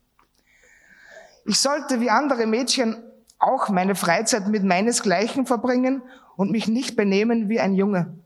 Weil Mädchen aber doof sind und ich nichts Besseres zu tun wusste, machte ich mich gerne auf in die Leichenhalle, die neben, der Schulge die neben dem Schulgebäude lag, um vielleicht einmal sehen zu können, wie ein Toter in den Himmel hinaufsteigt. Ich hatte das System durchschaut. Immer wenn das Licht am Eingang brannte, lag auch eine Leiche dort aufgebahrt. Mittels eines kleinen Treppchens konnte ich hinaufsteigen und durch ein Sichtfenster den Toten genauer betrachten. Wie aus Wachs sahen sie aus, die Leute, die ich in meiner gelegentlichen Besuchen dort ansehen konnte. Stets observierte ich gründlich die Umgebung, um sicherzustellen, dass mich auch niemand beobachten konnte. Ich hatte kein schlechtes Gewissen oder so. Schließlich wurden die ja dort aufgestellt, damit man sie sich ansehen kann. Mir war aber trotzdem bewusst, dass es sich für mich ebenso wenig gehörte, Leichen anzustarren, wie mit Jungs zu spielen, Brannte das Licht mal nicht, schlich ich mich auf den Friedhof, klaute eine Grabkerze und zündelte hinter dem Kriegerdenkmal, bis mich einmal der Pfarrer dabei erwischte und ich froh war, dass er mir nicht nur das Ohr fast abgerissen hat und nicht in irgendein, und, und er mich nicht in ein, irgendein Tier verwandelte. Ich hatte furchtbare Angst vor der nächsten Religionsstunde, musste aber mit Erleichterung feststellen, dass mir die Sache nicht sonderlich nachgetragen wurde. Im Gegenteil. Pfarrer Meyerhofer fing an, uns über die Details der Beichte aufzuklären und wie genau die Sache abläuft. Bald sollte es soweit sein und die Erstkommunion samt erster Beichte stand kurz vor. Wir hatten alle Sprüchlein auswendig gelernt und machten uns gemeinsam auf in die Kirche, wo wir vor einem riesigen hölzernen Kasten in einer Reihe standen, wartend um in diesen Kasten Gott unsere Sünden zu beichten. Tagelang hatte ich eine Liste mit all meinen Vergehen zusammengetragen und diese auswendig gelernt. Ich habe gelogen, ich habe gestohlen, ich habe hinter dem Kriegerdenkmal gezündelt, ich habe eine Blindschleiche auseinandergerissen, Käfer seziert, meinen Bruder auf den Kopf gehauen und recht viel mehr fiel mir eigentlich nicht ein. Irgendwann war ich der Erste vor der Kiste und die Panik stieg in mir hoch. Gleich würde ich Gott Auge in Auge begegnen und ihm noch erzählen, was für ein ausgefressener Bastard ich eigentlich war. Da war nicht viel, da war nicht viel mit Lügen, weil Gott laut meiner Oma alles sieht, was ich mache. Fragt sich nur, warum man, warum man es dann nochmal erzählen sollte. Wahrscheinlich wollte er testen, ob man auch nichts aus Absicht weglässt. Hoffentlich habe ich auch nichts vergessen, dachte ich bei mir. Ich war der festen Überzeugung, dass kein Kind mehr Dreck am Stecken hatte als ich und bekam es furchtbar mit der Angst zu tun. In meiner Vorstellung würde ich mit einem blauen Auge davonkommen und mit ziemlicher Sicherheit direkt in den Schlund der Hölle gestoßen werden.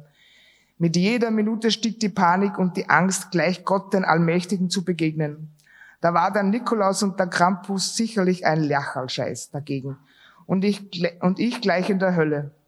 Als die Tür, die Tür zum Beichtstuhl aufging und Bernhard wieder rauskam, kam bei mir auch was raus. Ich, schlimmstes aller Kinder in der Schule, Schule, pinkelte mir in die Hosen und den angeblich lieben Gott in die Bude.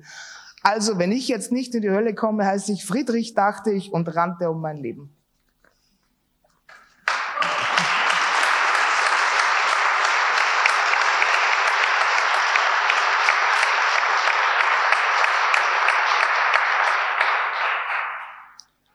20 Jahre später Hormone und andere Körperflüssigkeiten. Ich erinnere mich, als wäre es gestern gewesen, als mir mein Arzt die erste Packung Testosteron in die Hand gedrückt hat. In den Tagen darauf wurde mir bewusst, wie sehr sich dieses Zeug auf unser aller Leben und unsere Sexualität auswirkt. Es war nicht die erste Therapie dieser Art, damals jedoch Östrogen. Als ich 14 Jahre alt war, wurde mir zum ersten Mal, wurden mir zum ersten Mal weibliche Hormone verschrieben, dessen Verpackung aussieht wie eine Antibabypillendose. Gut, dachte ich. Wenn die wer sieht, kann ich rumerzählen, ich treib's schon mit Jungs. 28 Tabletten gestaffelt in vier Farben in einer runden Box mit Sichtfenster. Weiß, rosa, gelb und blau waren die. Und weil ich im Gegensatz zu meinen Mitschülerinnen immer noch flach wie ein Brett war, fraß ich sie liebend gern in mich hinein. Wenn du die Hormone regelmäßig einnimmst, wird dir bald ein Busen wachsen und du kriegst Haare, hatte der Doktor damals gemeint. Von Depressionen, Stimmungsschwankungen, Weinkrämpfen, unbekannten Ursprungs und manchmal so aggressiv, sogar Aggressivität hatte mir niemand etwas erzählt. Damals dachte ich mir wenig dabei, aber rückblickend wird mir bewusst, wie sehr ich damals in diesem Kreislauf der Hormone gefangen war. Richtige Duteln wachsen dir schon, meinte mein Papa, als ich von der Schule den Hang vor unserem Haus herangerannt kam. Und er hatte recht. Duteln sagen wir, sagen wir in Österreich zu Brüsten. Seit diesen Tabletten, die ich mehr oder weniger regelmäßig zu mir nahm, manchmal nahm ich sie ein paar Tage gar nicht und dann wieder fünf auf einmal, war mir wirklich schon ein kleiner Vorbau gewachsen und ich bekam Angst, weil ich merkte, dass den Burschen in der Schule und sogar meinem Vater das auch aufgefallen war. Oft kam es vor, dass ich mich antriebslos fühlte, hässlich, ungeliebt und manchmal reichte nicht viel, um meinen kleinen Bruder eine zu ballern. Manchmal fühlte ich mich ganz okay und kurz darauf konnte ich wieder losheulen, nur weil jemand etwas Blödes zu mir gesagt hatte. All das hatte ich mit den Farben der, hatten mit den Farben der Pillen zu tun. Und mit der jahrelangen Routine konnte ich mich dann schon ganz gut darauf einstellen, was mich mit der nächsten Farb, mit dem nächsten Farbwechsel nun wieder erwarten würde. Irgendwann hatte ich genug von diesem Chaos im Hirn, nahm die Pillen nur mehr selten und dann gar nicht mehr. Ich hatte die Nase voll von dem Zeug, vollkommen verändert, wenn nicht sogar kontrolliert zu werden. Mich ständig von einer Stimmung zur nächsten, von Pille zu Pille zu kämpfen zu müssen, und mir fremd im eigenen Körper vorzukommen. Eine gewisse Frau Libido hatte mich bis zu diesem Zeitpunkt noch nie besucht. Egal was, egal was ich mir wo reinsteckte. Das Wort Orgasmus war für mich ein Fremdwort, das kein Mensch auf der Welt mir ausreichend erklären konnte. als dass es mich jemals zufriedenstellen würde. Und ich habe, weiß Gott, was alles ausprobiert, mit anderen und mit mir allein. Als ich, ab 16 nahm ich mehr und mehr Alkohol und Drogen zu den Östropillen ein, Anfang 19 nur mehr Drogen, bis mir eine Leukämieerkrankung im Juni 1996 völlig den Boden unter den Füßen weggerissen hat. Ein Jahr war ich in Krankenhäusern, 13 Wochen davon im Koma. Und als Pflegefall im Rollstuhl verließ ich im Juni 1997 die onkologische Station des St. Anna Kinderspitals in Wien.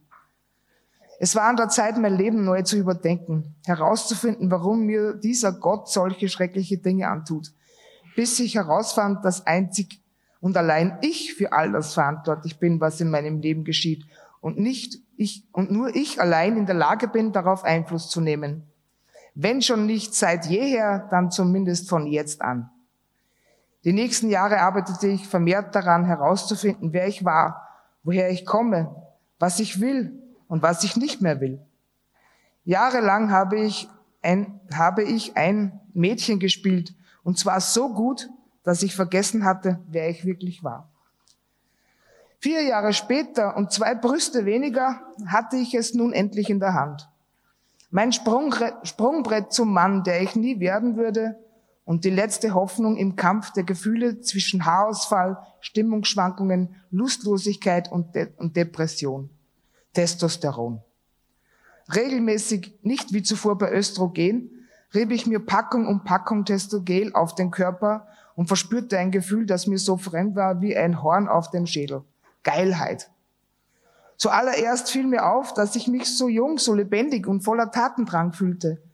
Bereits nach wenigen Wochen beim Ruf mich an Werbespot, der gerne nach Mitternacht auf beinahe jedem Sender die Runde macht, ertappte ich mich dabei, nicht wie gewohnt verschämt weiterzuschalten, sondern auf Nippel starrend und sappernd, gebannt die Brüste sexgeiler versauter Girls aus meiner Umgebung in mir aufzusaugen.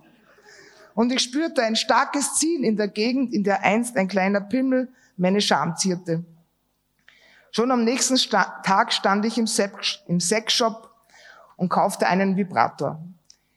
Den, der am wenigsten aussah wie ein Penis und dazu einen Lesbenporno. Der, der am wenigsten aussah wie ein Porno. In dieser Nacht, Ende 20, erlebte ich zum ersten Mal das, was ich glaubte, ein Orgasmus gewesen zu sein. Das Blut, wie es einen in den Kopf schießt, diese Welle, von der mir bereits so viele berichtet hatten. Aber schnell umdenken, scheiß drauf. Welle bleibt Welle und Testosteron ist geil. Sonst fällt mir noch ein, über das nachzudenken, was mit meinem kleinen Kipferl alles möglich gewesen wäre.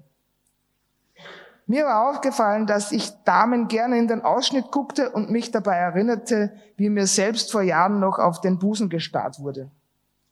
Ich, schämt, ich schämte mich dann und immer und verstand nicht, wie Männer, deren Hormonaufnahmefähigkeit im Gegenteil zu mir wenigstens für einen Bart reichte, wie das wohl, wie die das wohl bewältigen können. Pubertierend durch die Straßen zu laufen, ohne ständig einen Hammer in der Hose zu haben. Seit diesem Punkt habe ich irgendwie Frieden geschlossen mit dem männlichen Geschlecht und erkannt, dass viele nur wie ferngesteuert von Hormonen durch die Gegend latschen. Männer, Frauen und Twitter erst recht.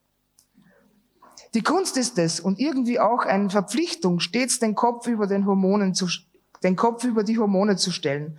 Und seit ich keinen Busen mehr habe, brauche ich mich auch nicht mehr vor sabbernden Männern zu fürchten.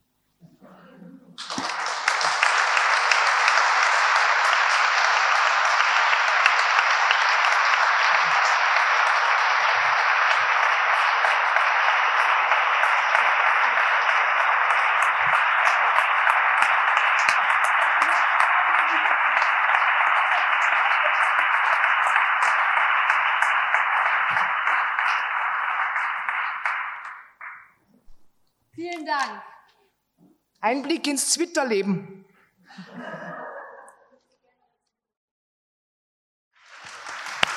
Danke. Und ich sitze gleich auf dem harten Stuhl hier und ein harter Stuhl macht ja bekanntlich wach und aufmerksam. Aber vorneweg darf ich hier mit dem wunderbaren Fabian Vogler sitzen. Ähm, das kann ich wirklich auch sagen, den ich vor ähm, nicht 13 Jahren kennengelernt habe, sondern leider erst später. Inga Becker, Kollegin, hat uns bekannt gemacht. Sie ist leider schon gegangen. Nein, da ist sie. Und dafür bin ich dir, liebe Inga, sehr dankbar. Ich auch. Weil ähm, ja, Fabian Vogler ist ein Hamburger Bildhauer, der sein Atelier in Bargum hat, und zwar in Ostbargum. Das kennen Sie sicher. Der berühmte Andresens Gasthof liegt dort auf dem Weg nach Sylt und da lohnt es sich auf jeden Fall einen Stopp zu machen. Fabian Vogler ist viel rumgekommen in der Welt, in Wien und London studiert, mehrere Preise gewonnen und hat seine eigene Ausdrucksform und Sprache gefunden, die man tatsächlich am besten in seinem Atelier ähm, studieren kann, mit Ballons zu arbeiten, Bronze und Ballons. Und er macht figürliche und abstrakte Sachen, also dass man das verbinden kann, sagen ja manche, es ginge nicht. Wir haben einige KunsthistorikerInnen in unserem Buchprojekt, die dabei sind, aber auch eine Juristin, Constanze Plett, Alex Jürgen, Lucy Veit, Georgian Davis als ErfahrungsexpertInnen und mehrere psychosoziale ExpertInnen im Buch dabei und im Hintergrund sehen Sie schon einige Bilder. Was sehen wir da gerade, Fabian? Muh. Also ich darf auch nochmal erstmal herzlich Sie begrüßen und mich bedanken für diese großartige äh, Anmoderation.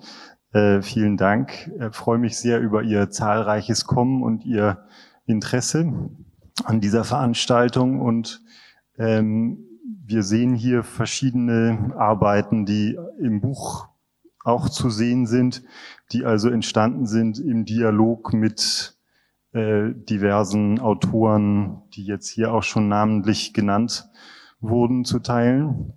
Und äh, wir haben drei Jahre an diesem Buch gearbeitet und insofern äh, hatte ich durchaus Zeit, äh, mich gedanklich dann immer wieder in, mit den Texten auseinanderzusetzen, beziehungsweise manche Texte sind auch als Antwort auf Skulpturen entstanden, ähm, hier sehen wir ähm, so eine Kerninspiration für mich, so Venus-Darstellungen, prähistorische, äh, ausgegrabene, die mich sehr faszinieren, weil sie vor 40.000 Jahren angeblich gemacht wurden und wir und die Soziologen sich den Kopf zerbrechen, was damals wohl für eine Zeit war, äh, was mich dazu äh, veranlasst hat, äh, Venusformen ähm, uneindeutig äh, geschlechtlich zuordnenbar zu machen, ähm, in der Hoffnung, dass wenn sie in 40.000 Jahren wieder gefunden werden, ähm, die Soziologen sich bestimmt äh, erstaunen, wie fortgeschritten diese Zeit ähm, zumindest in Ansätzen war. Und ja, das sind auch kleine Inspirationen zum Thema Venus. Ähm, und ich habe versucht, eben nicht nur die Skulpturen vor dem der weißen Wand auf dem Sockel stehend äh, zu dokumentieren, sondern äh, immer wieder anders zu kontextualisieren, um sie damit auch äh, zusätzlich mit äh, Inhalten zu belegen. Und dies ist eine Menina-Skulptur, die ähm, in Barcelona entstanden ist, während einer Residency Bezug nimmt auf äh, Velázquez äh, Las Meninas. Äh, diese sehen wir inzwischen hier jetzt schon in Bronze gegossen, auch eine Menina-Inspiration, die mit ähm, äh, Haar äh, sozusagen oder mit der geschlechtlichen Zuordnbarkeit spielt äh, auf dem äh, auf, wegen der komischen Behaarung, die ähm, oft für uns ja zum Fragezeichen wird oder woran wir oft Geschlecht festmachen wollen, äh, was seit Conchita Wurst ja auch ähm, herrlich massentauglich ad absurdum geführt wurde. Ähm, und diese Figur Interwi ähm, zeigt so ganz versteckt ähm, im unteren Bereich vielleicht ein Genital oder einen Ansatz eines männlichen Genitals, ein Mikropenis, Ähm, für mich war als Bildhauer natürlich äh, interessant zu hören, ab wann ein Penis beginnt und ab wann eine Klitoris und habe mir sagen lassen, dass neun Millimeter den Unterschied äh, beginnen lassen. Insofern habe ich hier mal mit neun Millimeter gearbeitet. Das sind neun Millimeter. 8,7 will das natürlich auch nicht äh, zu sehr ins Ironische ziehen, aber für mich sind manche, ähm, manche Erkenntnisse, die angeblich dann die Wahrheit verkörpern sollen, doch oft äh, grotesk.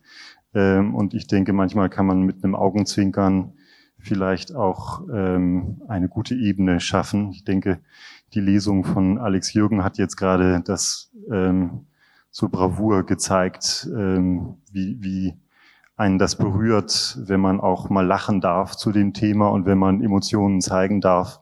Und ich glaube, der Grundgedanke unseres Buches, und damit möchte ich dann auch meinen Monolog äh, zu, zu Ende führen, war einfach möglichst verschiedenfältige äh, Kontaktpunkte zu ermöglichen von verschiedenen Wissenschaftsgebieten, von der Psychologie über die Philosophie, über die Modewissenschaft, über die äh, Kunsthistorik, und dann im Dialog mit Kunst. Und wir haben auch das Glück, dass äh, Arbeiten von Alex Jürgen mit im Buch erscheinen durften, sein Teile seines 366-Tage-Zykluses, den er 2016 gemacht hat, das Schaltjahr, deswegen die 66, wo er jeden Tag eine neun mal neun Zentimeter große Collage auf Facebook veröffentlicht hat.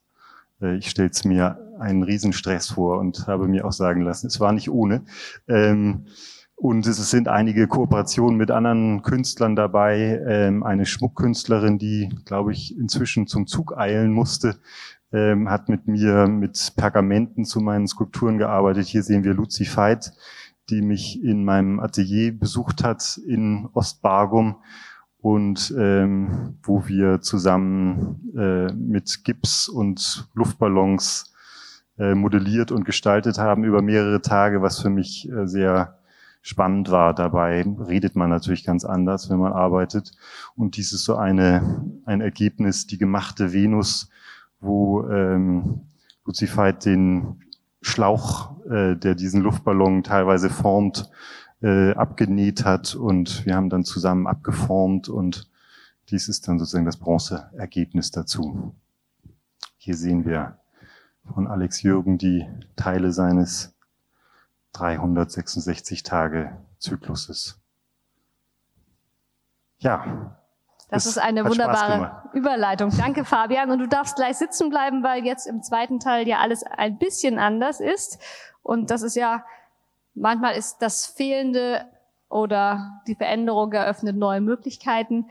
Und ich darf jetzt das Podium erweitern und jetzt in die Moderatorinnenrolle ein, äh, einsteigen und darf also als erstes unseren Podiumsgast äh, Fabian Vogler begrüßen. Herzlich willkommen. Spontan. Ich darf unsere DiskutantInnen einmal kurz vorstellen. Viktoria Merker, ganz äh, entgegengesetzt von mir, ist Doktorin der Medizin und Fachärztin für Psychiatrie und Psychotherapie am Institut für Sexualforschung und dort auch als Sexualtherapeutin tätig. Sie hat gemeinsam mit Fabian Vogler und mir in unserem Buch den Beitrag Körperliche Fantasien verfasst. Vielen Dank fürs Dasein, Viktoria. Neben Viktoria Merker sitzt Franziska Brunner. Sie ist promovierte Psychologin und wissenschaftliche Mitarbeiterin, auch am Institut für Sexualforschung hier in Hamburg. Sie war lange Jahre Mitglied der von Hertha Richter-Appelt geleiteten Forschungsgruppe Sexualität und Geschlecht und kann wirklich mit Fug und Recht als Intersex-Expertin bezeichnet werden. Sie befindet sich überdies im fortgeschrittenen Stadium der Ausbildung zur Psychotherapeutin und zusammen mit Inga Becker und Will Preuß, der auch im Publikum ist, hat sie in unserem Buch den Beitrag Inter- und Transgeschlechtlichkeit im Vergleich verfasst. Konstanze Plett ist Juristin und Rechtssoziologin und war Professorin an der Universität Bremen. Zusammen mit anderen hat sie das Urteil des Bundesverfassungsgerichts von 2017 erstritten über dessen, ja, bravo. Sehr schön, über dessen gesetzliche Fassung wir heute diskutieren möchten. Ihr Beitrag für das Buch trägt den eigentlich nur gedruckt richtig begreifbaren Titel Recht, Macht, Geschlecht. Um das zu verdeutlichen, muss ich ähm, buchstabieren. Ähm, der Titel besteht einerseits aus den drei großgeschriebenen Substantiven Recht, Macht, Geschlecht und durch das vor dem Substantiv Macht kleingeschrieben stehende M wird aus dem Titel auch der Satz Recht, Macht, Geschlecht. Recht, Macht, Geschlecht oder Recht, Macht, Geschlecht. Neben Konstanze Plett Alex Jürgen, den wir mit den beeindruckenden Kurz, den die Kurzgeschichten wir ja bereits gehört haben. Und Alex, wir müssen gleich mal über die Anrede auch nochmal sprechen, weil das ja etwas ist, was die Leute auch fragen. Er, sie, sage ich manchmal, aber ich steige noch nicht ein.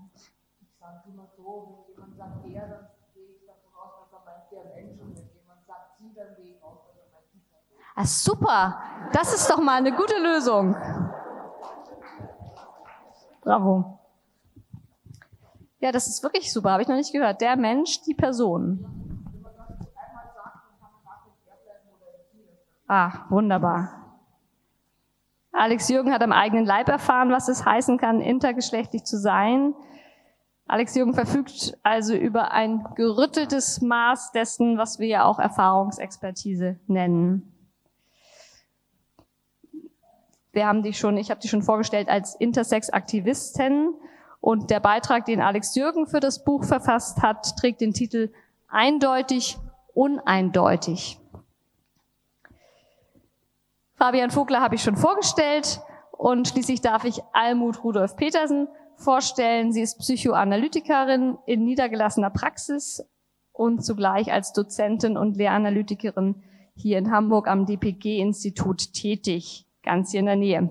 Dort ist sie zurzeit auch Ausbildungsleiterin Almut Rudolf Petersen gehört zu den Analytikerinnen, die Queer Theory und Psychoanalyse zusammendenken.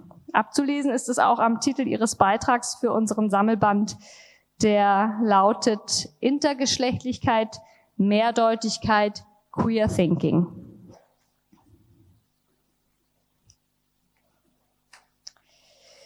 Sie haben es verfolgt, das neue Personenstandsgesetz, über das wir vor allen Dingen sprechen möchten, dessen wesentliche Bestimmungen sind im Dezember 2018 ähm, beschlossen worden vom Bundestag und am 23. Dezember in Kraft getreten. Neu ist, dass dann, wenn ein Kind nach der Geburt weder dem weiblichen noch dem männlichen Geschlecht zugeordnet werden kann, die Angabe divers in das Geburtenregister eingetragen werden kann. Davor gab es im Fall von Schwierigkeiten der Geschlechtszuordnung nur die Möglichkeit, den Geschlechtseintrag in der Geburtsurkunde offen zu lassen. Eine positive Geschlechtsbezeichnung war für diese Fälle also noch nicht möglich. Personen mit Variationen der Geschlechtsentwicklung können gegenüber dem Standesamt erklären, dass die Angaben zu ihrem Geschlecht durch eine andere Bezeichnung ersetzt oder gestrichen werden soll. Sie können jetzt auch als Erwachsene den Eintrag divers verlangen. Mit der Erklärung können auch neue Vornamen bestimmt werden.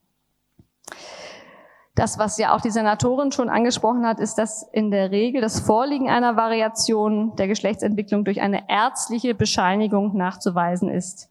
An diese Bescheinigung werden, wenn ich das richtig verstehe, aber keine besonderen Anforderungen gestellt. Das hören wir vielleicht gleich noch von der Juristin. Das vielleicht für uns alle nochmal eine kurze Zusammenfassung der neuen Gesetzeslage. Und so würde ich gerne an alle unsere DiskutantInnen die Frage stellen, was Sie, was ihr von den Änderungen im Personenstandsrecht haltet. Dabei ist ja vor allen Dingen auch die Frage interessant, warum der Eintrag divers der ja alle möglichen Geschlechtsvarianten und Geschlechtsempfindungen einbezieht, nur an Personen vergeben werden soll, die nach medizinisch-biologischen Kriterien als intergeschlechtlich bezeichnet werden. Also was bedeutet das für intergeschlechtliche Menschen und was bedeutet das für Menschen mit einer zum Beispiel nicht-binären oder queeren Geschlechtsidentität, die sich aber nicht als intergeschlechtlich begreifen. Aber kommen wir vielleicht nochmal zu der einfachen Frage zurück. Was halten Sie, was haltet ihr von den Änderungen? Und beginnen möchte ich mit Konstanze Plett. Und zwar deshalb, weil sie ja oder du mit der eingereichten Verfassungsbeschwerde mehr erstritten hast, als das neue Personenstandsgesetz zugesteht. Im Bundesverfassungsgerichtsurteil ist ausdrücklich von geschlechtlicher Identität die Rede. Das scheint mir aber etwas anderes und weiter zu verstehendes zu sein als eine medizinisch bescheinigte Variation. Ja, vielen Dank, Katinka, A für die Einladung, äh, B für die Einleitung. Und äh, da möchte ich sozusagen ein klein wenig korrigieren. Also erstritten hat die Entscheidung äh, der Mensch, die Person, die in der Öffentlichkeit unter dem Namen Vanya auftritt. Das war die beschwerdeführende Person, äh, aber ich durfte äh, eine der drei sein, die äh, den Text äh, der Verfassungsbeschwerde endgültig verantwortet haben und auch äh, die Verfahrensvertretung hatten. Äh, es ist ja so, dass äh, Gerichte äh, nicht weitergehen dürfen in ihren Entscheidungen als das, was vor sie gebracht wurde.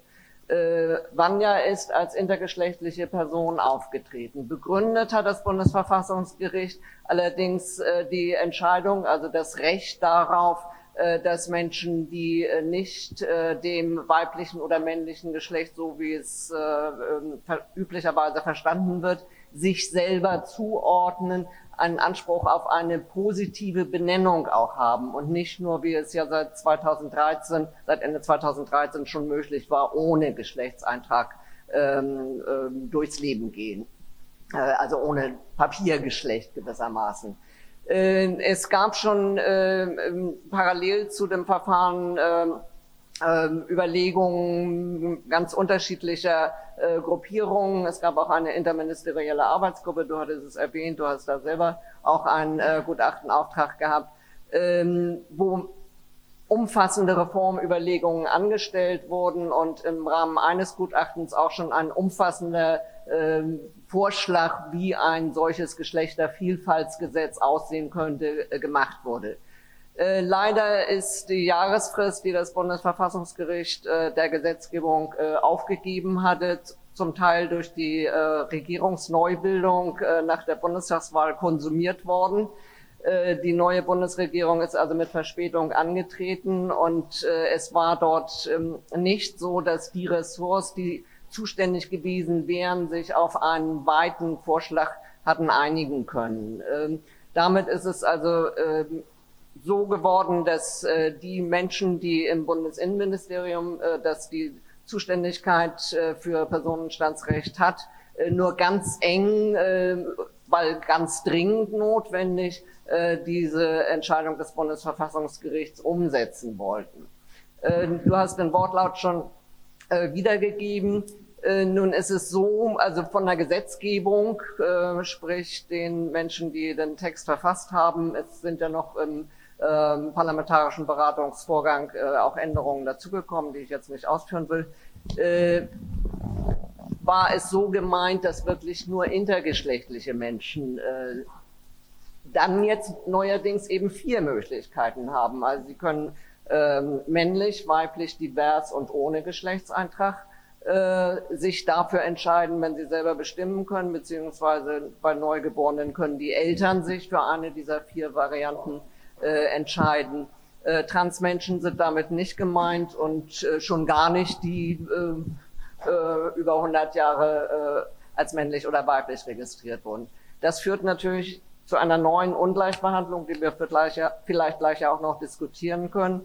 Und das andere ist äh, zwei Juristen, drei Meinungen. Also es gibt jetzt auch schon Auslegungen äh, dieses neuen Textes, äh, dass möglicherweise auch transgeschlechtliche Menschen den Weg über den äh, über das Personenstandsgesetz äh, gehen können und nicht mehr über das transsexuellen Gesetz gehen müssen. Aber das ist noch sozusagen etwas im Wagen. Da gibt es noch keine endgültigen Antworten.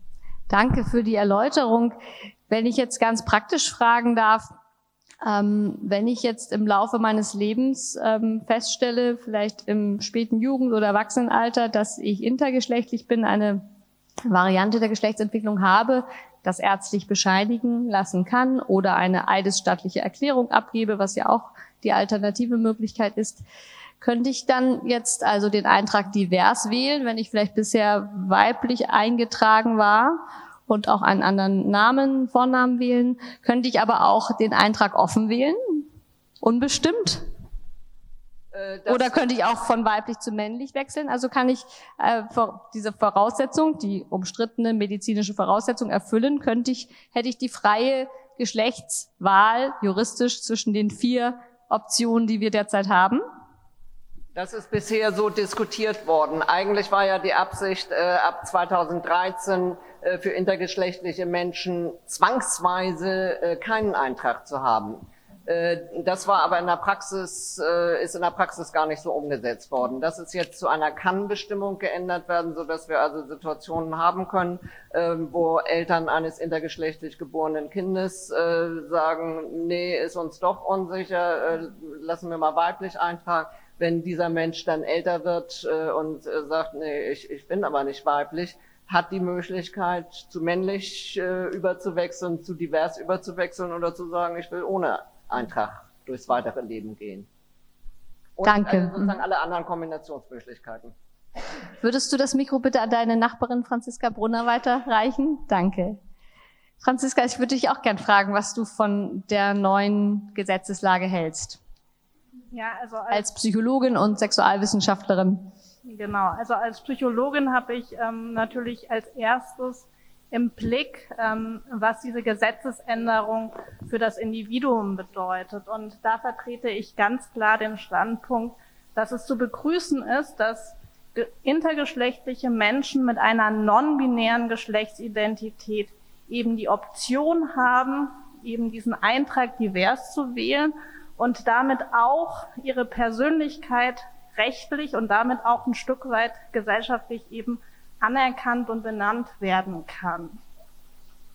Mein zweiter Punkt ähm, rückt jetzt die Gruppe der ähm, intergeschlechtlichen Menschen in den Blick. Und auch hier denke ich, dass es ein ganz wichtiger Schritt war, dass intergeschlechtliche Menschen nochmal öffentlich sichtbar geworden sind. Und ich finde auch, dass es irgendwie also eine Anerkennung ist für den jahrzehntelangen Kampf intergeschlechtlicher Menschen dafür eben auch anerkannt zu werden rechtlich. Mein dritter Punkt ähm, fast, ähm, also geht jetzt noch ein Stück weiter ähm, und ich will da auch noch auf einen Punkt eingehen, den schon die Senatorin heute in ihren Grußworten ähm, angesprochen hat, nämlich, dass diese Gesetzesänderung eben auch eine enorme ähm, mediale Aufmerksamkeit mit sich gebracht hat. Und ähm, jetzt in diesen medialen Auseinandersetzungen nochmal ganz wichtige Themen ähm, angestoßen werden. Dazu gehört, wie gehen wir als Gesellschaft mit non-binären Menschen um? Also es werden sich auch weitere Fragen anschließen, nämlich nach unserer Sprache im Deutschen.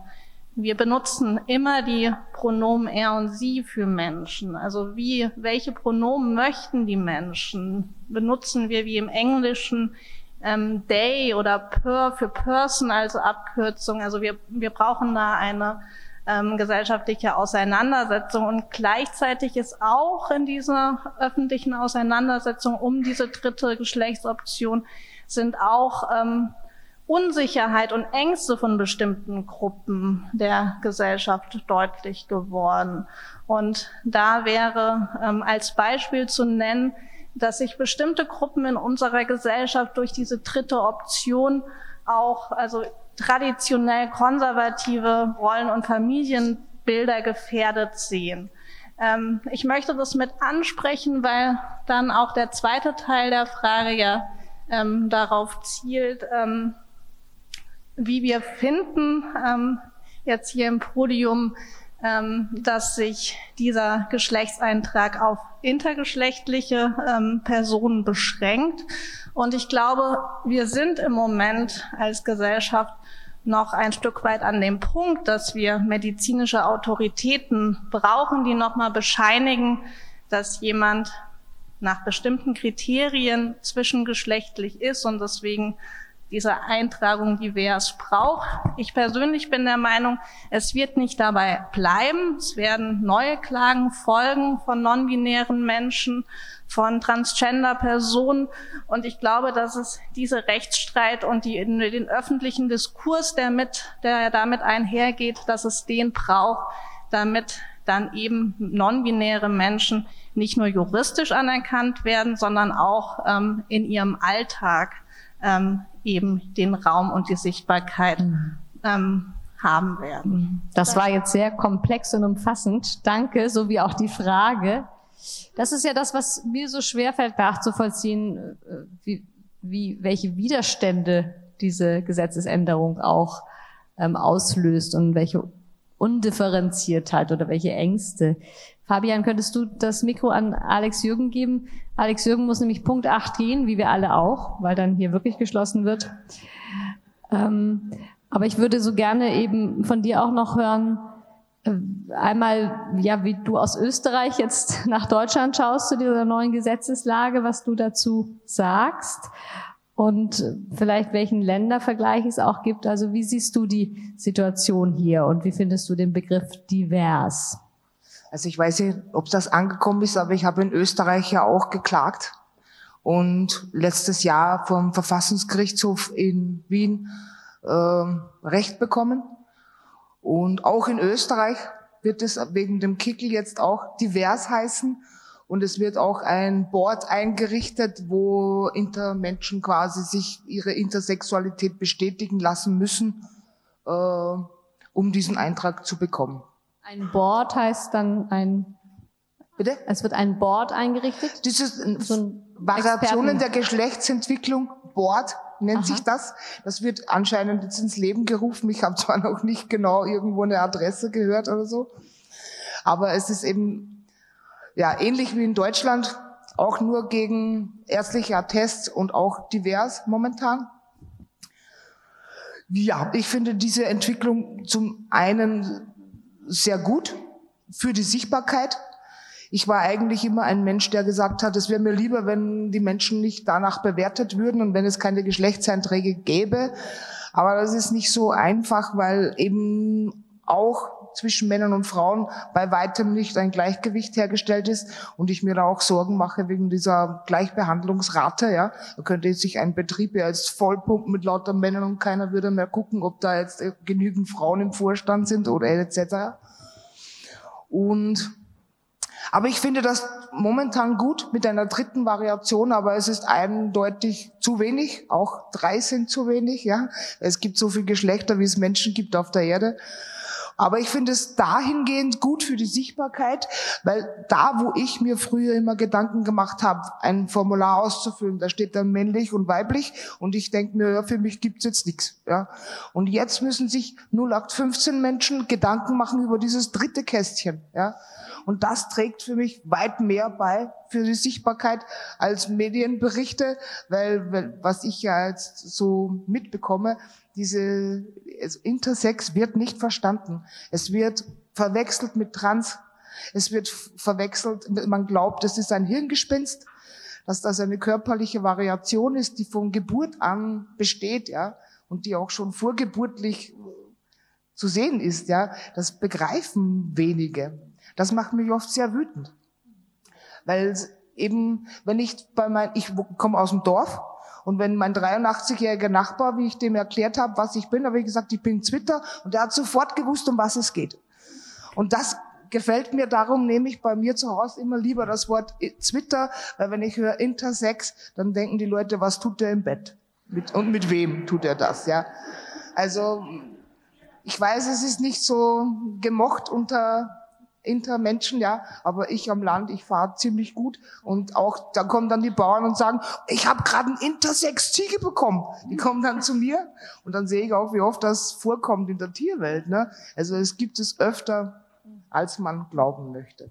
Deutlich an deinem Statement wird ja gerade nochmal äh, die Bedeutung der Selbstbestimmung, also auch die Selbstbestimmung über die Selbstbezeichnung Und ähm, das, das fängt ja schon damit an zu fragen, wer darf eigentlich entscheiden, was und wer ich bin.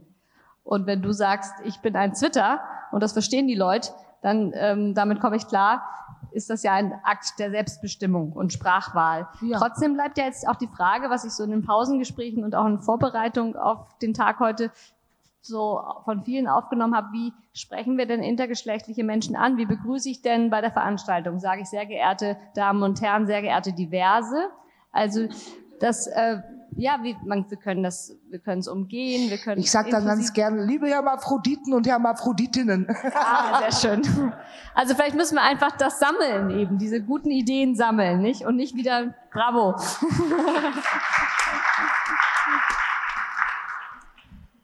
Viktoria Merker ist Psychiaterin. Als Psychiaterin, da gibt's ein Mikro, muss man ja auch Atteste schreiben und Menschen beschreiben und ist in diesem Spannungsspagat zwischen Selbstbestimmung fördern und gefürchtete Fremdbestimmerin zu sein. Darauf will ich jetzt gar nicht eingehen. Du hast in diesem Buch einen Beitrag initiiert, der heißt körperliche Fantasien. Was sind körperliche Fantasien? Und wie findest du das neue Gesetz? ähm, also ich gehöre zum ärztlichen Beruf, aber seitdem ich äh, in der Sexualmedizin bin, merke ich, das gelingt mir überhaupt nicht, den Rahmen meine ärztliche Identität einzuhalten. Also bin auch so äh, in der Sexualforschung zu divers geworden, glaube ich. Und divers geworden divers in der Sexualforschung. Geworden, genau. Und ähm, ja, also es ist schon ärztlich. Na, naja, also in der Medizin arbeitet man mit Krankheitsmodellen, so geht es einfach nicht. Und ein relativ äh, altes Krankheits- oder Gesundheitsmodell ist äh, biologisches Modell äh, oder mh, mm, biomedizinisches Krankheitsmodell. Ähm, es basiert sich auf ähm, etiologische Betrachtungsweise von Krankheit, also das heißt Bakterien verursachen Lungenentzündung. Und ähm, es wird dabei Gesundheit äh, negativ definiert, so dass die pathologische Prozesse, also Pathogenese im äh, Fokus im Mittelpunkt steht und die Behandlung äh, zielt auf äh, auf die Behebung von krankheitsauslösenden Symptomen ab. Ähm, aber die, das sind die, also die betroffene Person wird nicht berücksichtigt. Und ähm, die Krankheit wird Abweichung von Normalität, von einem normalen Zustand auch definiert. Ähm, das heißt, also also es wird angenommen, dass ein normaler krankheitsfreier Zustand gibt. Und ähm, dadurch ist Aufgabe eines Arztes, quasi diese Behebung durchzuführen und das wird zum äh, Behandlung, die Behandlung wird zum Arzt oder wird zur Arztsache und entsteht so Macht der Ärzte. Und es äh, nicht das Individuum oder die Familie äh, wird wichtig betrachtet.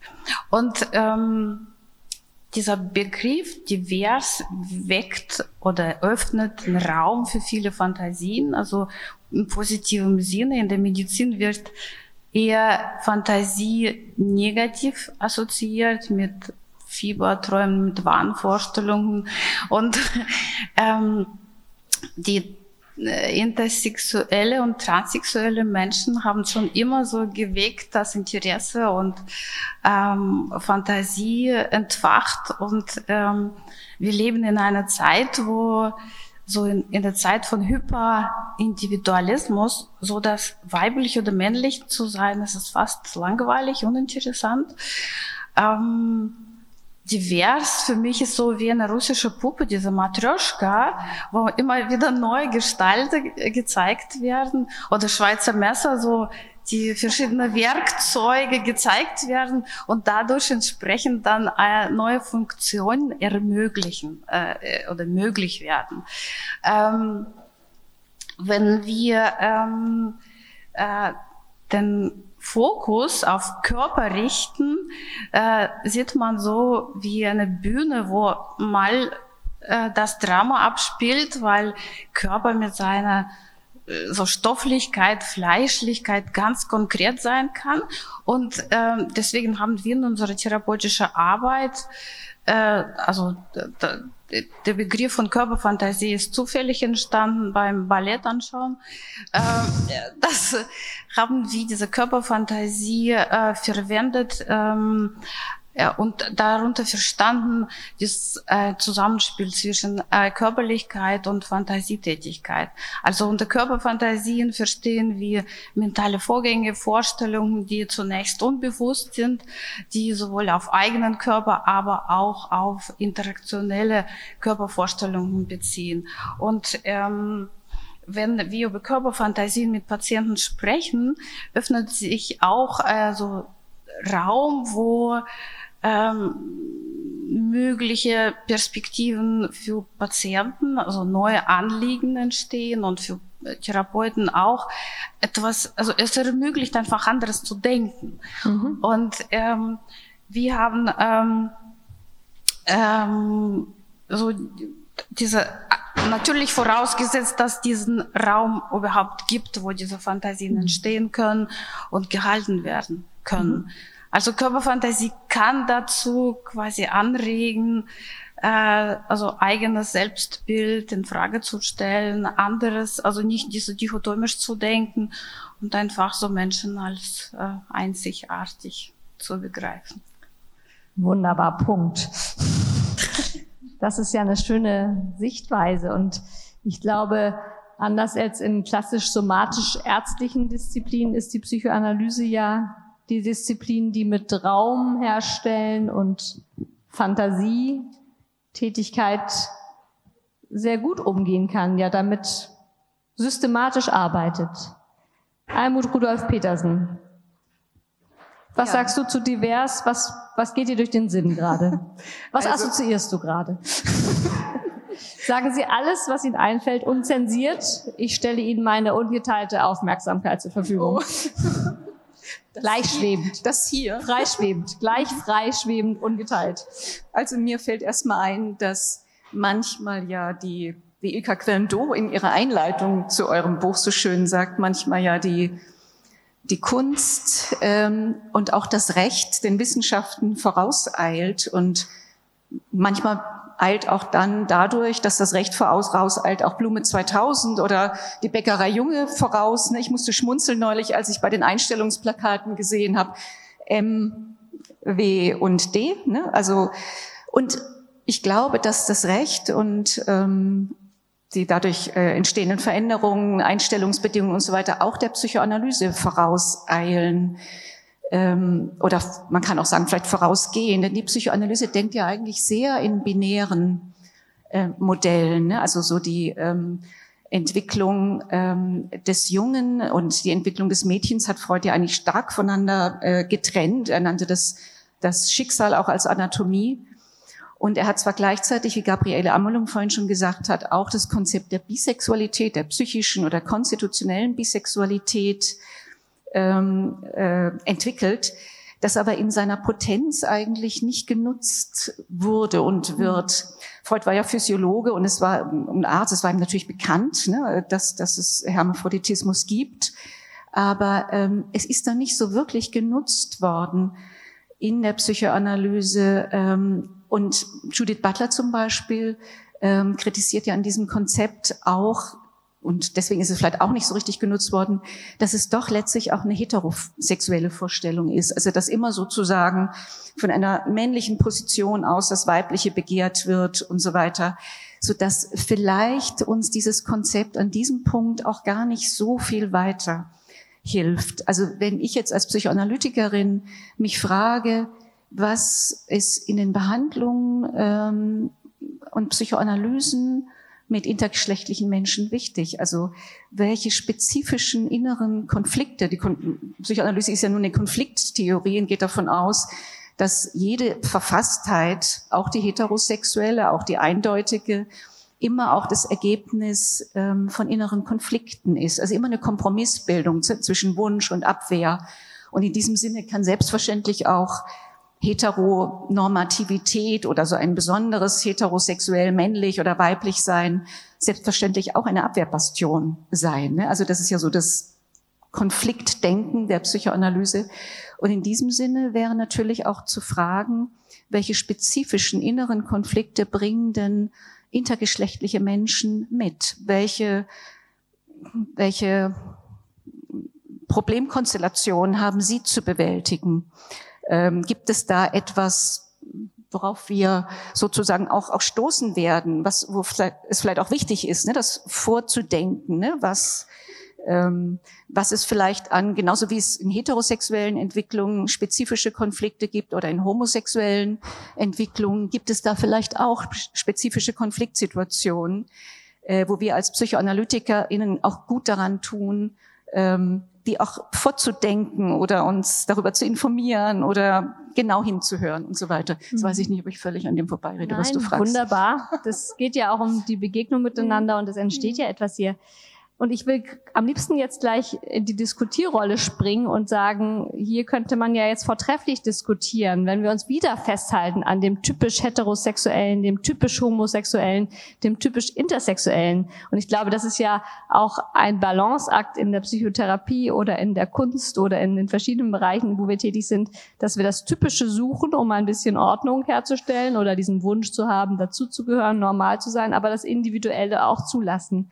Und ich finde, du hast ja den Freud nochmal zitiert, wo, bei dem man ja sehr viel Normatives, aber auch sehr viel Offenes und Freies findet, was, wie du sagst, ja nicht genutzt ist, wie eben das Diktum von der Anatomie als Schicksal. Und ich finde, das ist doch wirklich etwas, was wir wunderbar auf Intergeschlechtlichkeit anwenden können, dass wir wirklich auch anerkennen, es gibt eine individuelle Anatomie, ohne gleich jetzt zuzuordnen, nicht? Jetzt ist es so wie oft in Podiumsdiskussionen, was ich ja oft bedauere. Jeder, jede spricht ihr Statement und dann rennt die Zeit davon. Ich würde gern Fabian Vogler, Vogler bitten ähm, und die anderen auch, angesichts der Kürze der verbleibenden fünf Minuten. Was würden Sie ganz heiß gerne ihr von einer der anderen hier auf dem Podium wissen? Welche Frage möchten, möchtet ihr einer anderen Person stellen? ist ja wie bei Plasberg. Das ist wie bei Plasberg. Wer ist das denn? Da habe ich fünf Minuten Bedenkzeit. Nein, du hast eine Minute. Nein, das muss jetzt, ist vielleicht auch ein bisschen künstlich ähm, jetzt herbeigeredet. Dann geben wir Alex das, dann geben wir Alex das Schlusswort. Aber Fabian, ein, ein Ton noch? Nein gerade mein, mein Reminder-Wecker laufen, dass ich ja. jetzt los muss. Genau. Ich danke, bedanke mich für die Einladung. Ich muss leider zum Zug eilen. Wir müssen hoffen, dass Und du die Frage bekommst. ans Podium ist, ist das okay?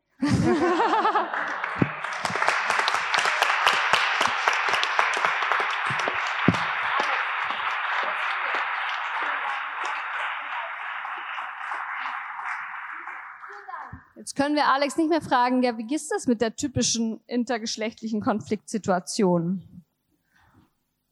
Aber ich will dem tatsächlich widersprechen. Aber ich darf ja nicht, weil ich moderiere. Jetzt hat Fabian Vogler seine Frage formuliert. Vielleicht eine Frage, die jeder mit nach Hause nehmen darf. Wie divers ist ein jeder von uns? Äh, und für mich ist dieses Thema so spannend gewesen, weil ähm, ich mich eigentlich immer gefragt habe, wie viel Mann bin ich eigentlich? Äh, wie ist das bei Herbert Grönemeyer? Wann ist ein Mann ein Mann? Ich habe das immer nie so richtig verstanden, dieses Lied. Ähm, und das hat mich auch immer schon zweifeln lassen daran, ob ich Herbert Grönemeyer überhaupt hören soll. Ähm, jedenfalls hat mich jetzt diese dritte Option sehr begeistert, weil es natürlich eben diese Frage aufmacht und ähm, wie hier eben formuliert wurde, jeden 0815 äh, Menschen sich fragen lässt, was ist dieses dritte Kästchen äh, und ob wir diese Kästchen brauchen und eben mit der Erkenntnis, dass Religion und Rasse auch nicht äh, sinnvoll sind äh, zu registrieren, eben auch vielleicht das Geschlecht wirklich ein obsoletes ist, ähm, weil wir vielleicht alle Facetten von beiden Polen sind, wenn man so will oder von, man muss vielleicht anders anfangen mal zu denken und andere Denkmodelle ähm, beginnen nachts, wenn man wach liegt, äh, zu kreieren. Äh, das geht mir zumindest oftmals nachts so, dass ich mich so irgendwie in, in spannender äh, Gelassenheit äh, weiter. Vielen Dank. Konstanze, noch eine Regung? Ja, es, es, ja, keiner ne, muss, ja. nicht? Ganz, ganz kurze Regung. Also Franziska Brunner hat ja die Verunsicherung äh, angesprochen, die es bei vielen ja. äh, ähm, hervorgerufen hat. Und für die habe ich schon auch gutes Verständnis, weil es ja schon ist, je einfacher das Schema, desto äh, leichter fällt die Orientierung. Du hast es eben gesagt äh, mit Ordnungsschema. Äh, deshalb äh, versuche ich immer darauf hinzuweisen, äh, wer in der bisherigen binären Ordnung gelebt hat, der darf darin weiterleben. Es geht um eine Erweiterung äh, der Rechte und Anerkennung der Rechte derer, deren Rechte bisher unterdrückt wurden und die als Menschen, Personen, Individuen in ihrer Identität tabuisiert und, und verleugnet wurden. Also, wie gesagt, niemandem wird etwas genommen, aber denen, denen bisher etwas genommen wurde, wird etwas gegeben. Danke für diese Richtigstellung.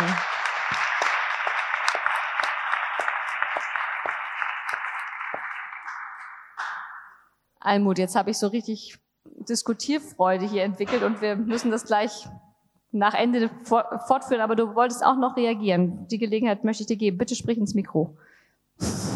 Ähm, ich glaube, jetzt bin ich schon davon abgekommen. Also ich, mich hat es auch sehr beschäftigt. Also die Frage, wie belastbar ist sozusagen also die russische Puppe, wenn man so will, ne? also diese Hülle, die uns umgibt, das gesellschaftliche Narrativ, der gesellschaftliche Diskurs, ne? also ist der sozusagen haltbar ne? und ähm, können darin sozusagen die Diskurse, die dann vielleicht in der Puppe sind, ne, der familiäre und dann auch sozusagen der eigene Diskurs über sich selbst oder das Narrativ, also finden die auch eine schützende Hülle und das ist jetzt alles noch sehr neu ne? und noch sehr ungewohnt. Und ähm, es ist die Frage, ob nicht anderen auch etwas genommen wird, weil diese Hülle nicht mehr so selbstverständlich ist, wie sie mal schien. Ne? Das ist eine, auch eine Anforderung, also eine psychische Arbeitsanforderung, die ist absolut richtig und gut, aber sie ist auch mit einem gewissen Aufwand verbunden ne? und vielleicht auch mit Ängsten und Konflikten und so weiter. Das fiel mir noch ein. Ich bedanke mich für diese Auftakt ähm, Podiums, dieses, Au dieses Auftaktgespräch, Auftakt in Ihren Abend, wollte ich damit sagen. Jetzt können Sie doch vortrefflich nach Hause gehen und Ihren Salat zubereiten oder noch zusammensitzen und Ihren Nachbarn, die Sie vielleicht noch gar nicht kennen, fragen, was machst du denn jetzt noch? Hier gibt es ja wunderbare Gelegenheiten hier im Grindelviertel.